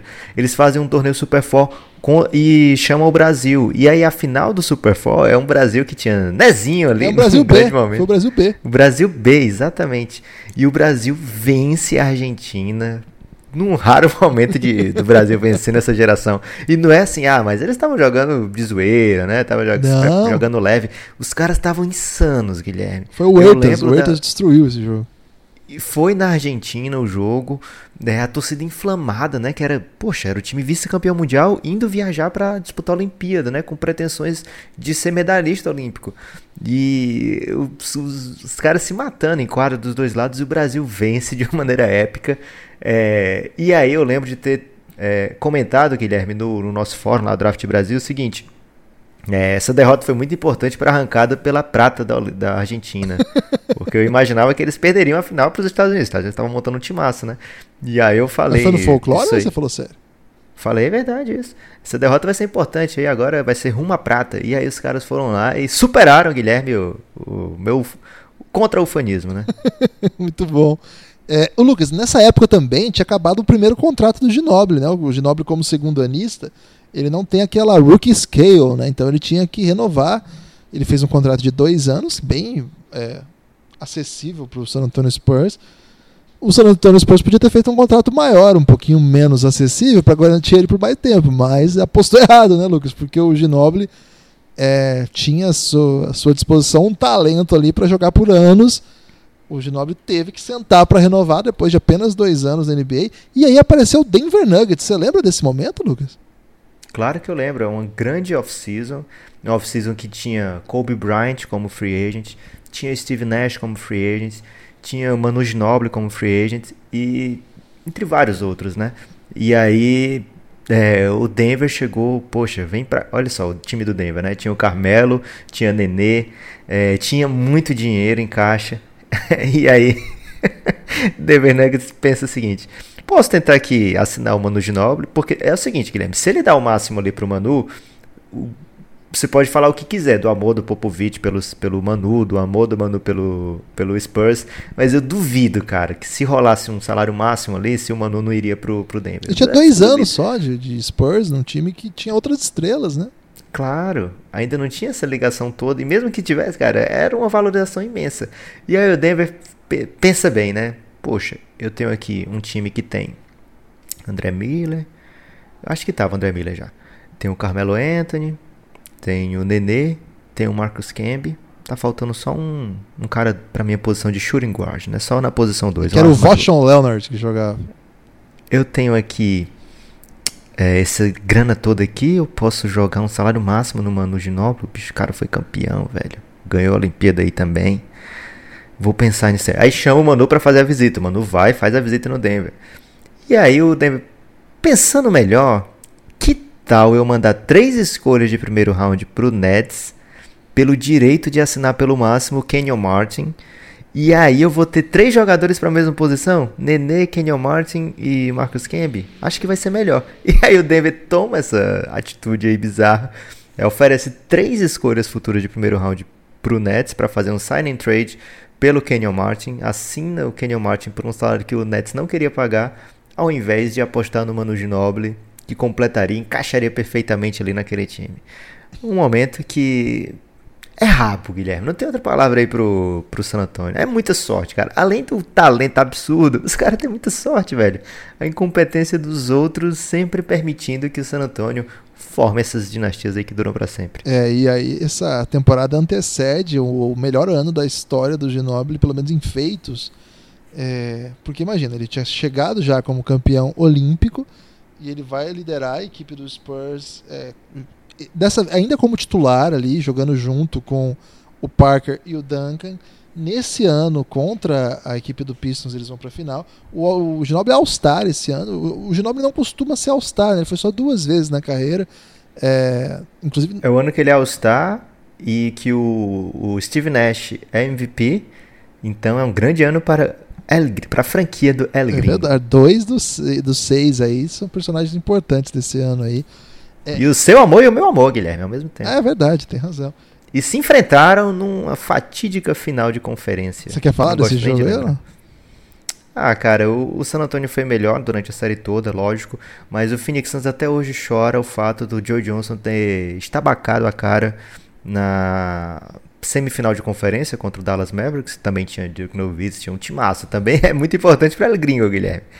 É, e aí o, San Antonio, o Phoenix Suns elimina, né, no grande confronto Nash contra Dirk, que tinham acabado de se separar. É, mas no último, durante a série, né, o Joe Johnson se machuca, é, a face dele fica toda partida, Guilherme.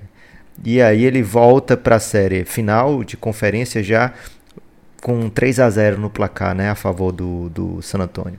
E foi muito o time do, do, do Phoenix Suns era um timaço, lógico, né? Sete segundos ou menos, mas era muito contado na, no conta-gotas o que eles tinham para botar na, na quadra. Na conta né? do chá, a gente fala. É, aí eu, tinha o Leandrinho. É regional o Leandrinho ainda não era nada, né? Não, é verdade, isso é nacional, da conta do chá. É. O Leandrinho não era nada perto do que ele se tornou nos anos seguintes, né? Então, é, foi o Joe Johnson fez uma falta muito grande realmente, mas o San Antonio era uma máquina muito azeitada, Guilherme naquele ano ali, dificilmente o Phoenix Suns mesmo com o Joe Johnson é, teria não dá pra gente nunca dizer, né, se seria ou não, porque o Joe Johnson joga pra caramba mesmo, e era um principal marcador do Manu também.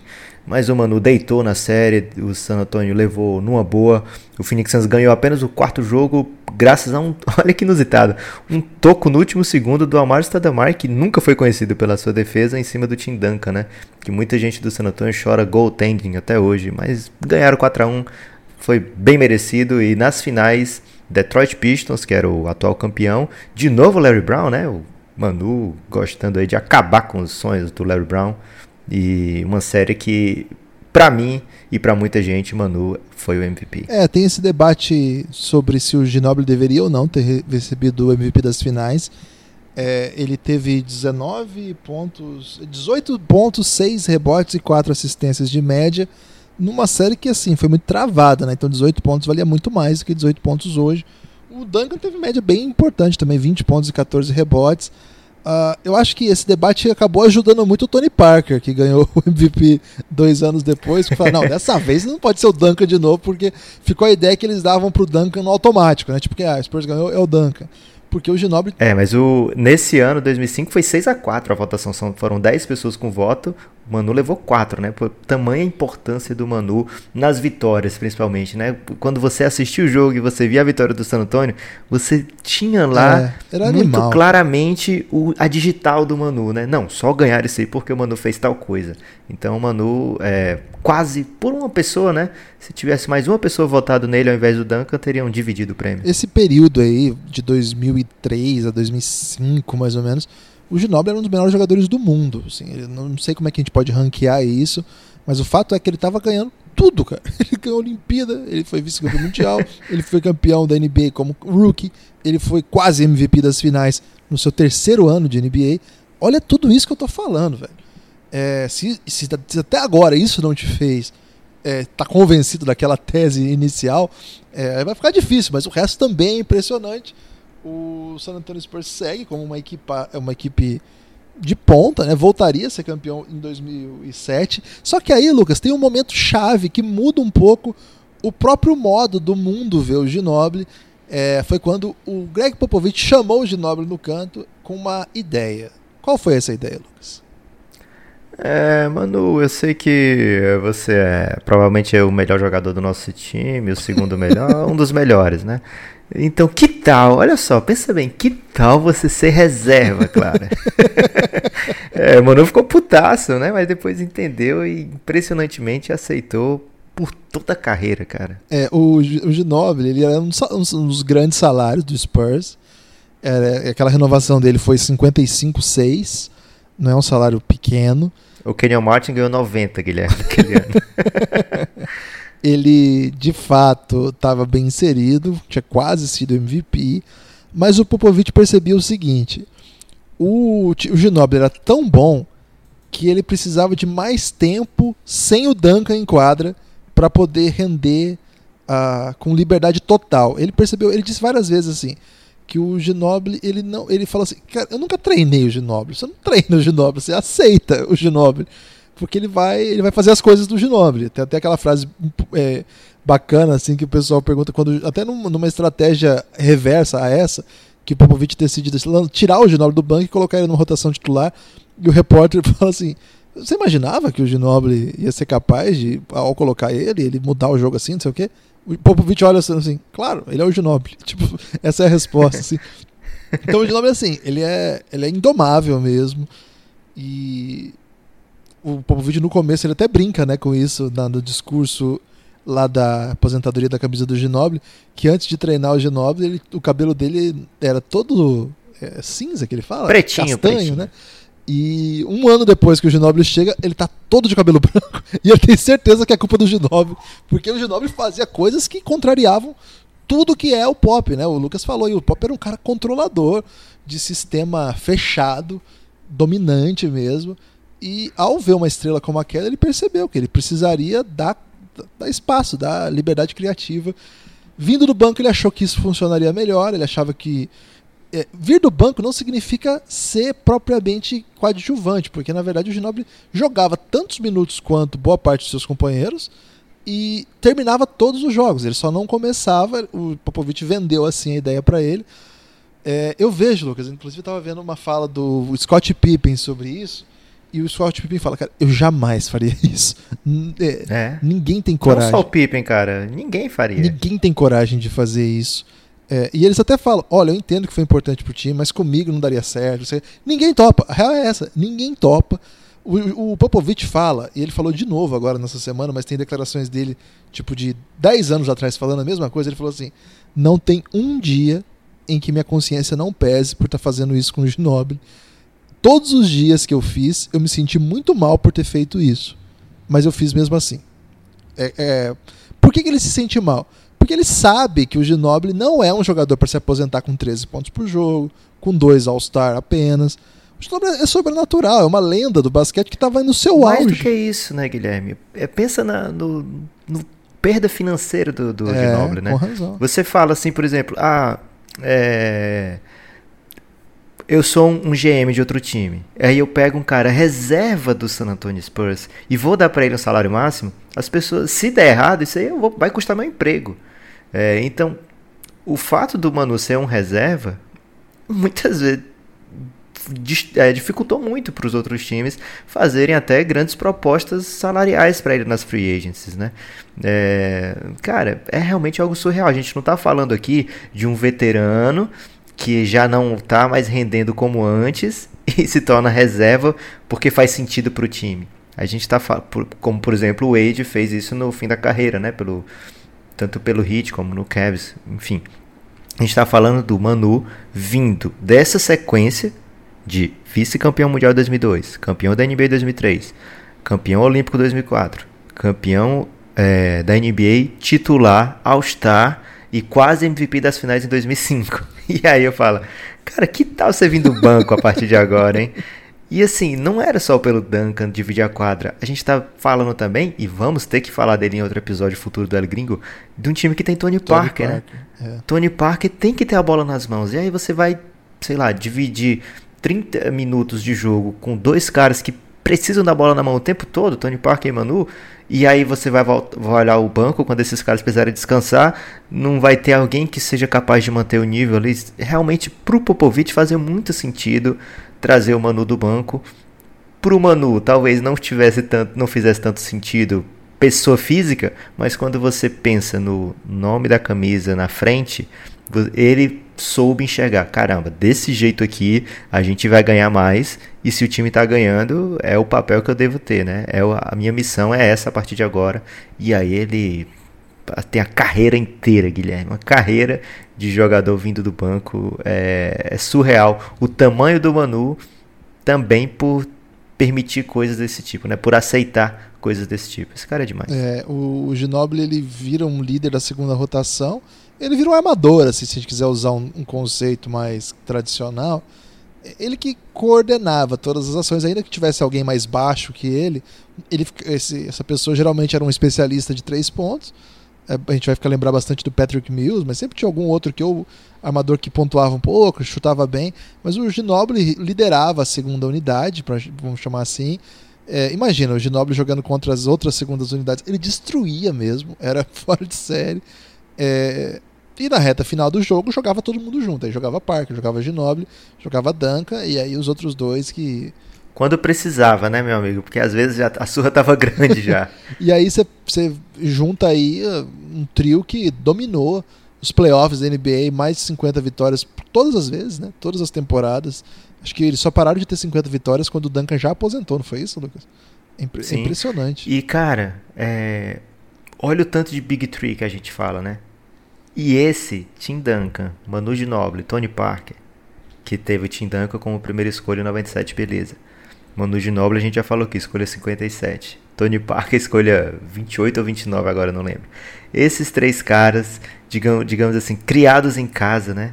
Os três só jogaram no San Antonio a vida inteira. Eu tô desconsiderando aqui que o Tony Parker saiu, tá, Guilherme? Porque é. para mim ele não saiu não.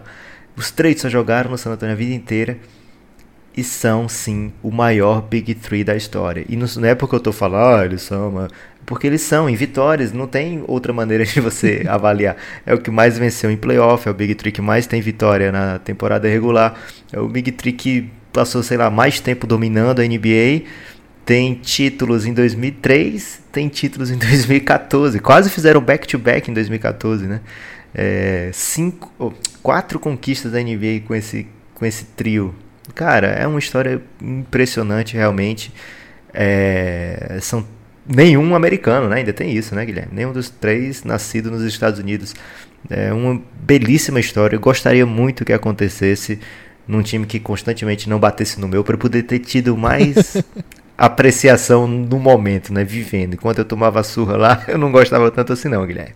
Hoje, olhando para trás, eu caramba, que privilégio ver essa galera. E, e por conta da aposentadoria, é, eu ia dizer precoce, mas não é esse o termo. Aposentadoria. Claro que não é esse termo. Não, não do Ginobili, do Duncan. Que, ah, tá. Mas é por conta da aposentadoria não, né? é, antes do Ginobili e antes da troca do Parker do Duncan, o Ginobili e o Tony Parker conseguiram ainda mais um pouquinho é, se tornar a maior dupla de vitória em playoff, Lucas. Você tem isso ainda, Ginobili é, o, dupla de vitórias é, juntos, é, Dan, é, Ginobili e Tony Parker são imbatíveis. Olha que louco, né? Claro que é por causa do Tim Duncan também, mas enfim, por causa do Kawhi também, que não entra nessa conta. Do Pop. Mas, do Popovich. Mas é mais um feito aí para a carreira. É vitória, né? Quando a gente quer falar de Ginóbili, a gente tem que falar de vitória, excelência e longevidade. E sobre longevidade, eu chego para falar do último título, que é o, o, o, o nos Spurs. Ele teve assim uma, uma trajetória enfrentando todos os titãs da NBA. Em alguns casos bem sucedidos, outros nem tanto. É, eles não conseguiram lidar assim com, com alguns períodos da NBA tão bem quanto outros. Essa época da NBA travada, eles foram dominantes, venceram o Detroit Pistons. É, mas a seguir, eles detonaram aquele time do LeBron, coitado do LeBron, jogando sozinho contra o Spurs, foi varrido no, no momento do LeBron, primeira chegada do LeBron às finais, como a gente contou lá no reinado. Uh, naquele período em que Celtics e Lakers eh, protagonizaram, os Spurs sempre apanhavam de alguém, mas estava ali disputando em alto nível, né? Chega a hora do Big Three que inclusive vai ser o eixo total da segunda temporada de O Reinado que vem por aí.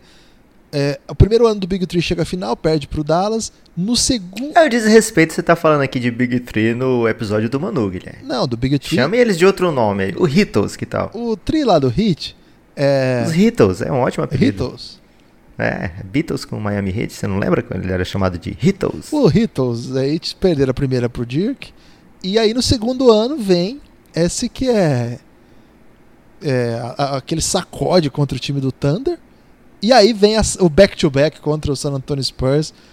Olha, é um dos maiores momentos da NBA, de o velho contra o, o novo. Eu não sei muito bem como caracterizar aquela, aquela, aquela decisão, até porque foi um veterano que decidiu a primeira série é, em favor dos novos, né? Que foi o Ray Allen. Mas eu acho, Lucas, que aquele. E um novo que decidiu em favor dos Com velhos. 22 né? anos o Kawhi no ano seguinte. É, isso aí chama dialética, né, Lucas? É, a dialética sempre brilhando aqui. Eu tinha um problema com a dialética que eu não sabia que ela era do bem, Guilherme. Agora eu tô aceitando. e aí, Lucas, o que, que acontece? Eu acho, assim, queria até ouvir você sobre isso. Aquele ano que os Spurs perdem daquele jeito, cara, foi trauma, foi absurdo, o jogo tava na mão.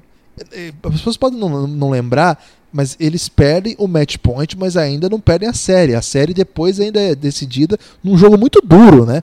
A, a vitória do Heat no título vem num jogo duro que ninguém imaginava que o, depois daquela derrota, o jogo na mão, os Spurs perdem na bola do Ray Allen, que ele seria capaz de recontar os cargos. Mas assim, aquela série tava todo mundo meio velho já. O Ginobili com 36, uh, o Tim Duncan 37, é isso? Nossa, o pessoal tava velho. Então todo mundo olhava assim, nossa, esse vai Palavras ser. duras. Esse vai ser o último tango, né? O pessoal usava muito isso com o Ginobili, por tantos últimos tangos do Ginobili, desde 2011 eu ouço que vai ser o último tango. Dá pra lançar um CD, Guilherme, só com os últimos tangos do Exatamente. Agora, o que me impressionou mesmo, Lucas, é que depois de uma derrota doída, de, do jeito que foi, com todo mundo meio que, bom, agora foi, né? O último tango acabou. É, ainda assim, havia espaço para aquela faixa extra e foi um dos eu sei, eu acho que, que eu me lembro, pelo menos, uma das maiores reviravoltas da história do basquete. Eu nunca imaginava, depois do que foi a final de 2013, que os Spurs pudessem sequer voltar a playoff competitivamente.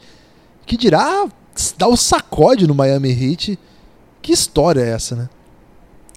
É, Guilherme, é, eu fico até ansioso pela segunda temporada do Reinado, que a gente vai poder falar dessas séries com muita profundidade, né? É, essa série, inclusive, a primeira final contra o, o Miami, é, Miami e San Antonio, nessa primeira final que acaba com a vitória do Miami de uma maneira muito inesperada, para mim é a grande série de playoff da minha vida, né? É o grande, sei lá, é o ápice, cara. É cada jogo de uma maneira incrível, né? O primeiro jogo com o Tony Parker, Harlem Globetrotters vencendo. é, depois também um jogo muito parelho no segundo jogo, vitória do Rio. Cara, é uma série que eu tô muito ansioso para falar com profundidade dessa série. Mas uma coisa que me lembra que me marcou muito é o seguinte: logo depois dessa série, e foi uma derrota muito sofrida, o Manu tem um papel importante nessa derrota também. Ele e Kawhi erram lances livres que acabariam com a série. Ele joga né? mal esse playoff, né? Sim. É, acabariam com a série. Se o Manu faz aquele lance livre, ou se o Kawhi também faz, não teria bola do, do Ray Allen magistral, né? Não teria a bola do LeBron também, que a gente nem lembra, né? A primeira bola de três pontos que levantou o defunto, Guilherme. Foi, a primeira foi do LeBron, né? E logo depois O LeBron tenta de novo, erra, o Bosch pega o rebote. O Bosch, lembre bem desse nome, né? Que o Manu vai lembrar que o Bosch pegou esse rebote, ficou na listinha dele. E aí tem essa derrota e as pessoas se perguntam, e não só se perguntam, mas perguntam diretamente ao Manu Ginóbili. E aí, agora você vai parar, cara? Porque subentendido, né? Pô, você jogou mal pra caralho aí, atrapalhou o time, tá na hora de se aposentar, não? Tá meio ruim. E aí, e aí ele decide voltar, e é isso que você falou, Guilherme. É um, uma das grandes histórias de superação. Ninguém imaginava que, primeiro. Manda um inglês desnecessário aí, Lucas. um comeback, Ô, Guilherme. um comeback inacreditável pra ser combinado num upset incrível, né? Porque é, não só o Manu, Tim Duncan e Tony Parker iriam jogar em alto nível os próximos a temporada inteira e os playoffs seguintes, como também o Kawhi Leonard desbloqueou mais um pack, né, Guilherme? Como a gente sempre falava na época de, de San Antonio Spurs, todo off-season o Kawhi Leonard tinha um- uma instalação nova, né? Fazia um upgrade no seu sistema e ele aprendia algumas coisas. E ele volta pro para um nível em 2014 ele volta para os playoffs com um nível de basquete assim surpreendente é, que leva o Popovich a falar esquece esse Big Three aí esse Big Three já era foca em você aí rapaz confiança em você e aí o Kawhi Leonard é MVP dessas finais de 2014 as finais Jogando na é, posição 4, né, cara? Sim, as finais são um nível absurdo do basquete do San Antonio Spurs, porque tudo bem, vamos falar assim, ah, o Wade já não tava, cara, o Wade tá jogando em 2019 agora, tá em alto nível, mas as pessoas falavam, não, o Wade tá velho, é, sempre tem umas desculpas, né, o Bosch não tá tão bem, mas não tem quem possa dizer assim, é, o LeBron não tá tão bem, porque o LeBron faz uma série gigante contra o San Antonio, monstruosa, e mesmo assim o San Antonio passeia na série mais uma vez, né? Até o Splinter vai à forra, lembra? Sim, e você lembra que o Chris Bosh pegou aquela, aquele rebote maldito aí pra torcida do San Antonio? O Manu, aos 36, quase 37, ele tem uma enterrada da morte nessas finais contra o, o, o Miami Heat. Que, meu Deus, cara, é uma, pra mim, uma das grandes enterradas da história da NBA por tudo que envolve, né? O cara que tava velho, acabado, culpado da temporada. Cara, Desenganado dá pela um- medicina.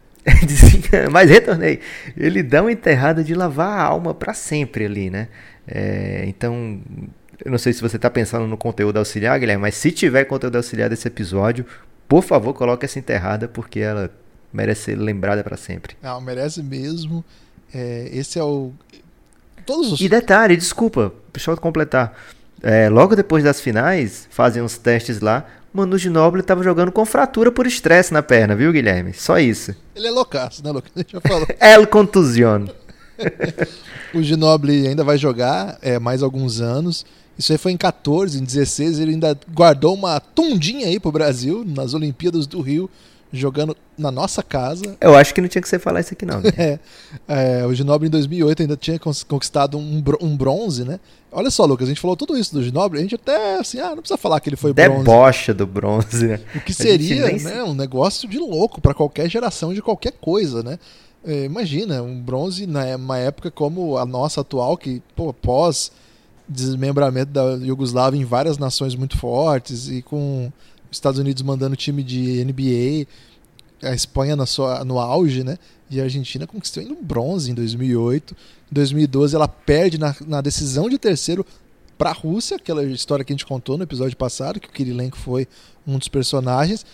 Em 2016 não dava, né? Eles estavam assim. Engraçado, né? Foi a grande história do episódio passado do Kirilenko. É. Um bronze, né? E a gente tá falando aqui com desdém dos bronzes do Manu. Em 2016, assim, não dava mais para aquela geração. O pessoal tava assim na- hora extra ali, né, Lucas? No, no que, no que dava. Mas ainda eles guardaram para o Brasil uma última, uma última lembrança do que foi a dominação argentina aí é, na nossa casa. Esse jogo até foi o Nocione, né, que mais destruiu a gente. Mas o Ginobili Foi a revanche do Super Fog, Guilherme. Foi. e aí o, a Argentina classifica para o mata-mata, é, é derrotado pelos Estados Unidos, dessa vez assim, sem nenhuma sem nenhuma possibilidade de vitória mesmo, foi um sacode. Era o time já do LeBron, daquele timaço, né, que que os Estados Unidos mandaram aqui para o Rio de Janeiro. Tudo bem, é, foi uma despedida de hon- honrosa, né? Assim, foi, foi, foi bacana. É, a seleção argentina tem no Manu assim uma lenda, é um, um esportista. É, é considerado por muitos o maior esportista argentino, e isso é muito difícil, porque tem o Maradona e o Messi, e é muito difícil competir, né? Tem o Fangio também, que para muitos foi o maior piloto de automobilismo da história. Com, com o tempo, o Schumacher superou esse nome e tal, mas o Fangio é considerado um dos maiores também. Mas por ser o basquete, o esporte mundial, pelos feitos serem tão absurdos, né? Você conquistar uma Copa do Mundo de futebol é incrível, é incomparável, é uma religião, tanto que Maradona é uma religião. Mas, velho. Ah, cara, é como se aparecesse um Manu do futebol nos Estados Unidos e ele ganhasse lá é a tipo Olimpíada isso, de futebol, é, é ganhasse o a Copa do Mundo. A Argentina já tinha a Copa do Mundo quando o Maradona ganhou uma, né? É, o, o Fanjo é automobilismo, tudo bem tem, tem tenistas incríveis, né, Argentina tal, mas, cara, o que o Ginobili fez, para muitos, você vai ver muita gente mesmo declará-lo como o maior. É, o Messi mesmo diz que o Ginobili é, é uma lenda. O, o, último ano do Ginobili da NBA, 2018, que foi aquele ano que eu até comentei aqui no início do episódio, que ele é eliminado pelo Golden State Warriors, seu antigo time de coração, é o, o momento em que todo mundo já sabe que o Ginobili vai parar, então tá rolando meio que uma grande comoção. E naquele ano rola uma votação expressiva pro Ginobili, pro All-Star Game. E aí teve uma campanha na Argentina, até o Messi participou. Ele teve quase 2 milhões de votos. Não, não mudou nada, o pessoal da, da NBA não gosta muito de voto popular, pelo jeito. Só na época da China que podia. Mas. É, é... A culpa é do Zazá, né? Quando o Zazá quase chegou lá e opa, temos que repensar. temos que mudar isso aqui. Mas, velho, é uma carreira assim que ela, é, você tem que ver o Ginobili para entender o que foi. Acho que se alguém quiser entender o que foi o Ginobili, você pode. Uma coisa que é legal é que com o tempo agora a gente começa a poder olhar, olhar para vídeos mais antigos. os jovens vão lembrar do Ginobili, aquele carequinha, né? Super, é, com um jogo super ousado, com uns passes inacreditáveis. Tem uns passes que ele dá assim, que ele atravessa por trás, assim, de toda a defesa, que é um negócio que fala, cara, o que, que ele fez ali? Umas loucuras, né? Tipo aquela vez que ele capturou um morcego, que depois ele fala. Você sabia que ele teve que tomar 16 injeções, Guilherme? É, ele, ele disse que foi uma das maiores estupidezes que ele já fez da vida. o impressionante é a gente pensa que o morcego morreu, mas não morreu o morcego, ele só apagou.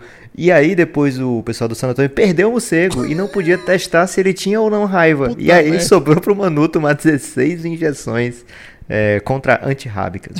uma das maiores burrices que ele fez. Outra vez, uma cirurgia no testículo, né, Lucas? Teve isso, não teve? Ah, Guilherme, não vamos falar disso aqui não, né? teve, teve, isso. Vamos respeitar aí as joias da coroa. teve é, um sem número de lesões, porque ele, se mata mesmo. Ela contusião, Guilherme, ela contusião. Ele é loucaço, gente. O Ginobili, é, apesar de ser esse gênio, é super racional na, nas falas, compreensão de jogo, ele era de fato indomável, cara. Ele era. Ele enquadra, ele para usar a expressão clichê em castelhano, né? Ele deixava tudo mesmo, assim, tudo que ele tinha, ele deixava ali. É, ao longo do tempo ele tentava melhorar. O cara, o cara durou com tudo isso que a gente falou aí, sendo profissional desde os 18 na Argentina. Ele durou até os 40, jogando em alto nível, né? 40, 41 aí, o cara jogando playoff, ganhando da dinastia do momento, pelo menos um jogo. É claro, Guilherme, que a gente só tem como falar aqui do que ele fez em quadra, mas fora da quadra, o Ginobili também é muito gigante, né? É um cara que, por exemplo, o Thiago Splitter fala disso, né? Fez um clube ali, principalmente com o pessoal estrangeiro, né? Que chegavam ao San Antônio e eles tinham... É, ele sempre cuidava desses caras, né? Fizeram um clube ali da... Clube da janta, né, Guilherme? Que eles se reuniam sempre para comer Tinha o Boris comida especial. Tinha o Boris Joe, o Boris Joe sempre levando cafés diferentes para esse clube da janta. É, o cara. E, e, era proibido falar de basquete nesse, nesses encontros, né? É, e ele nunca faltou assunto para falar, né? Porque é um cara, como a gente já comentou aqui, muito curioso, né? Um cara que vai profundamente entender o porquê das coisas ele um cara que estudi estudioso da língua, né? Imagina, ele falava, lógico, né, espanhol, aí vai morar na Itália, aprende rapidamente o italiano, vai morar nos Estados Unidos, fica completamente fluente a ponto de ensinar para os mais jovens americanos, Guilherme, companheiros de time, por exemplo, o George Hill comprou, você lembra da New Balance? Ah, um Quando sapato? eles lançaram aquela, aquela pulseirinha que dava mais equilíbrio para a pessoa. Power Balance. New Balance desculpa. é o tênis lá. Inclusive a Power Balance chegou a patrocinar uma arena da NBA, né? Ficou com o nome Power Balance Arena, tá que era do, Teve isso? do Sacramento Kings. Eu não lembrava disso. E aí é, eles. O George Hill ficou muito feliz porque comprou uma Power Balance e agora eu não vou cair, meu amigo. Agora eu vou ter mais equilíbrio, não sei o quê. É verdade E aí ele isso, chega. É, é verdade. Aí ele chega no George Hill, bate no ombro dele assim. Você sabe o que significa placebo? Falando em inglês isso aí. O George Hill não sabia, Guilherme. E aí o Manu foi ensinar pro George Hill o que era placebo, cara, na própria língua do George Hill. É, então, um cara que ia fundo em tudo, né? Queria ser, como você falou, né? Como é que eu posso ser o melhor? Ele quer ser o melhor sempre assim, mas não aquele cara, ah, eu quero provar que eu sou o melhor, como é característica, inclusive, algumas vezes de jogadores da NBA, né? Esse lado competitivo. Ele é o maior competidor que eu conheço de todos os tempos, assim, o cara que pelos motivos que a gente já listou aqui, né? Mas ao mesmo tempo ele não é aquele competidor que Egoísta, não né? sabe, é exato, que não sabe reconhecer a derrota. Por exemplo, no ano que eles foram varridos pelo pelo Phoenix Suns, eu adoro contar essa história, né? quando eles são varridos pelo Phoenix Suns, é, ele, ele, como se ele tivesse ficado feliz pelo Nash, né? Poxa, que bacana que vocês conseguiram isso. Ficou, é, não faltou que, é, elogios ao Steve Nash, ao que ele foi capaz de fazer com o Phoenix Suns e tal.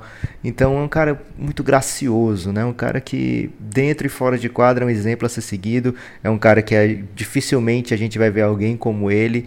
É um cara único. Tanto é que quando ele se aposenta e aí muita gente não entende o tamanho que foi o Ginóbili, porque quando ele se aposenta, eh, você pega a lista do Basketball Reference, vai ter lá 13.3 pontos por jogo, as pessoas não Mas você- entendem. lá no Basketball Reference tem uma comparação com jogadores com números parecidos, né? E é um monte de Zé Peba, né, cara? Zé Peba, assim, né? Contextualizando pra esse nível, né? E aí você vê a comoção que foi, cara. Pra que um. Como é que eu posso dizer? Um patrimônio maior do que você ser ah, reverenciado por todo mundo que joga contra você ali. A gente viu o LeBron falando, cara. O LeBron James, o cara que Stephen tomou duas Curry, tundas. Draymond Green. Mas isso aí pelo menos chegaram numa fase do Manu já que já estavam ganhando, né? Então foi, é mais fácil elogiar. O Lebron tomou duas na cabeça do, do, do Manu Ginóbili, né?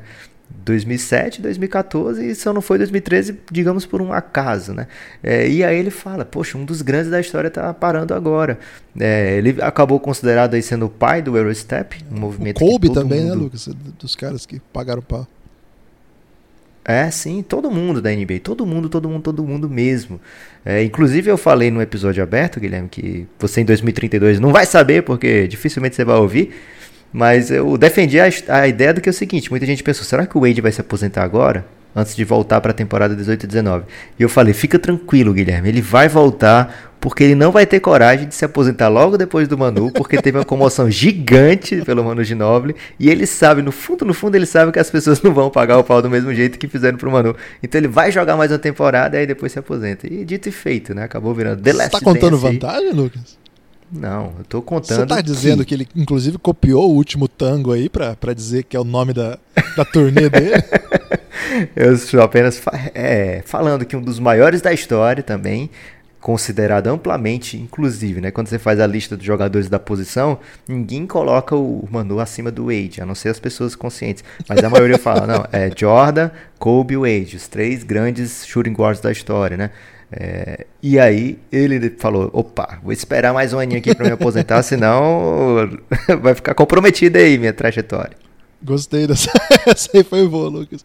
É, ô, Lucas, é, eu acho que isso aí que você falou é muito legal. O, o Jeff Van Gundy costuma dizer que o. Exatamente esse termo que você usou, assim, the, the ultimate competitor. Como é que fala? É, competitor. O competidor limite, assim, é o grande competidor, o maior competidor de todos os tempos, assim. E é um pouco. é, o jeito que o Ginobili ataca a cesta. E eu tava dizendo, eu acho que a gente que, que, que acompanhou a carreira toda pode lembrar agora do Ginobili ultra atlético que enterrava na cabeça do Yao Ming, que, cara, saltava absurdo, fazia aquelas fintas no ar, sempre na diagonal, né? E cortando de um jeito agressivo pra caramba, com controle corporal quando tá fazendo bandeja, umas bolas inacreditáveis. Esse Ginobili, aos poucos, foi dando lugar a um Ginobili muito é, terrestre, né? Você até contou essa enterrada mágica aí do, do- dos anos de 2014, porque de fato o Ginobili foi mudando seu estilo de jogo, adaptando-se à natureza da, do passar do tempo, né? A gravidade, vamos falar assim. Só que é, agora com o quadro todo, a gente já consegue pintar um jogador super é, versátil, né? Que conseguia, tanto no momento de auge físico, utilizar a potência das suas infiltrações, da sua agressividade, quanto no momento de é, mais parcimônia, com um pouco mais de experiência, usar o seu QI absurdo para furar defesas, matar bola. Era um dos chutes mais imprevisíveis. E assim, o Ginobili tinha uma coisa que ele podia estar com um aproveitamento horrível, mas você tinha certeza que a bola próxima ia cair. Ainda que não caísse, você falou assim: não, foi um bom chute, é o Ginobili, né?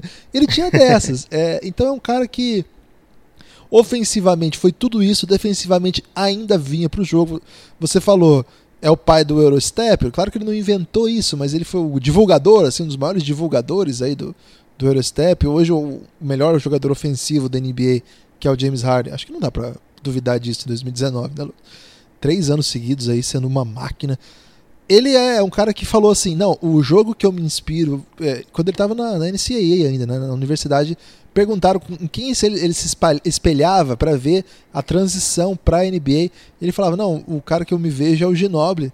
Não só porque é um canhotinho, né? Mas é um canhoto que joga muito com o QI, mas que também tem explosão física, tem um absurdo nível de imprevisibilidade. Acho que o Harden mudou um pouco seu estilo de jogo com o tempo, mas é, tem esse Eurostep ali ainda de DNA. Inclusive ele chega nas finais jogando vindo do banco, né? É, e, e, e também saindo de um time que tinha duas, duas estrelas, vindo do banco e pontuando muito.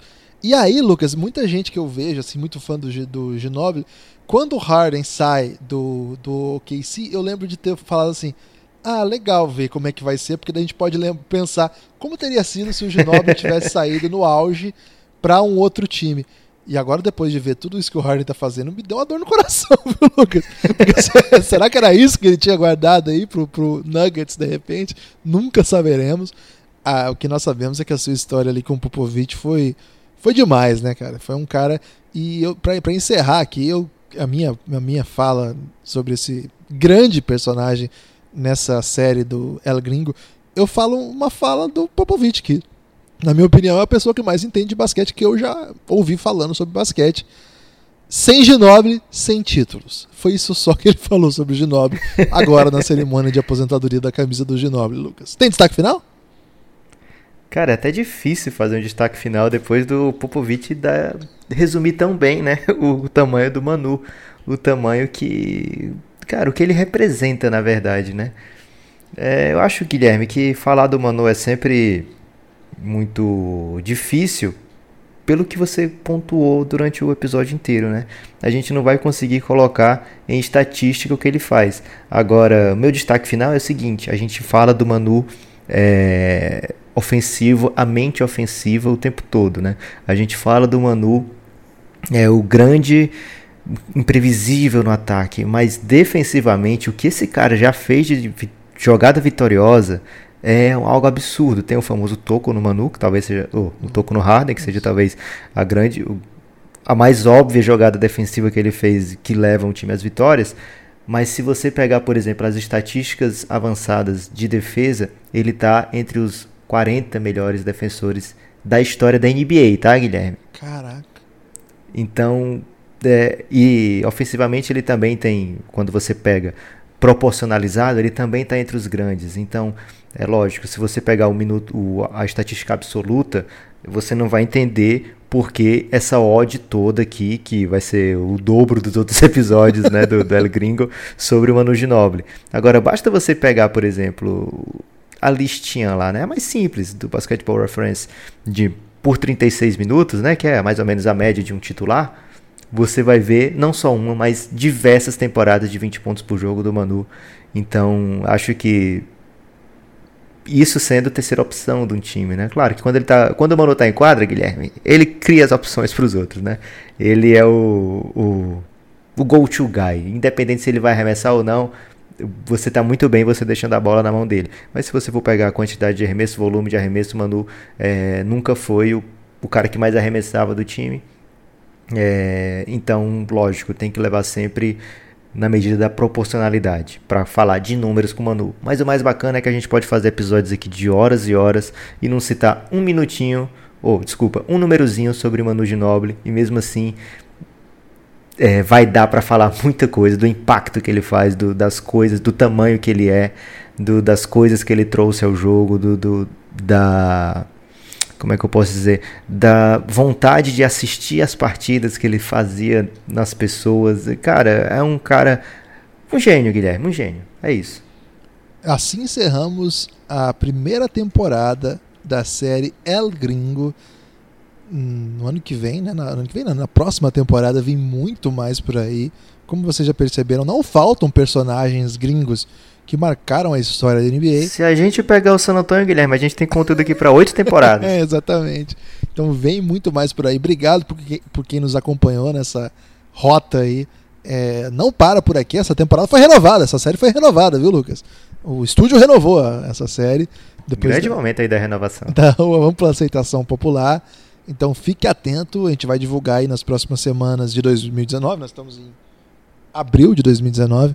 Nós vamos lançar aí nas próximas semanas o calendário para saber certinho quando voltam todas as séries e quando serão lançadas as novas séries, porque nesse momento, amigo de 2032, a gente atingiu a meta 3. Então o Biograflix está aí com pelo menos quatro séries confirmadas além das minisséries. Imagina o susto que eles tomaram agora, né? A gente tá na meta 258 em 2032 e eles, caramba, meta 3 ainda. Que loucura. é, é verdade. Então é isso, gente. Fiquem atentos aí. Muito obrigado por ter acompanhado conosco. Quem chegou até aqui é que é fã mesmo do Ginobili. E você tá certo se você é fã do Ginobili. Se você acompanhou a carreira do Ginobili, você é privilegiado sim. Forte abraço. Até a próxima.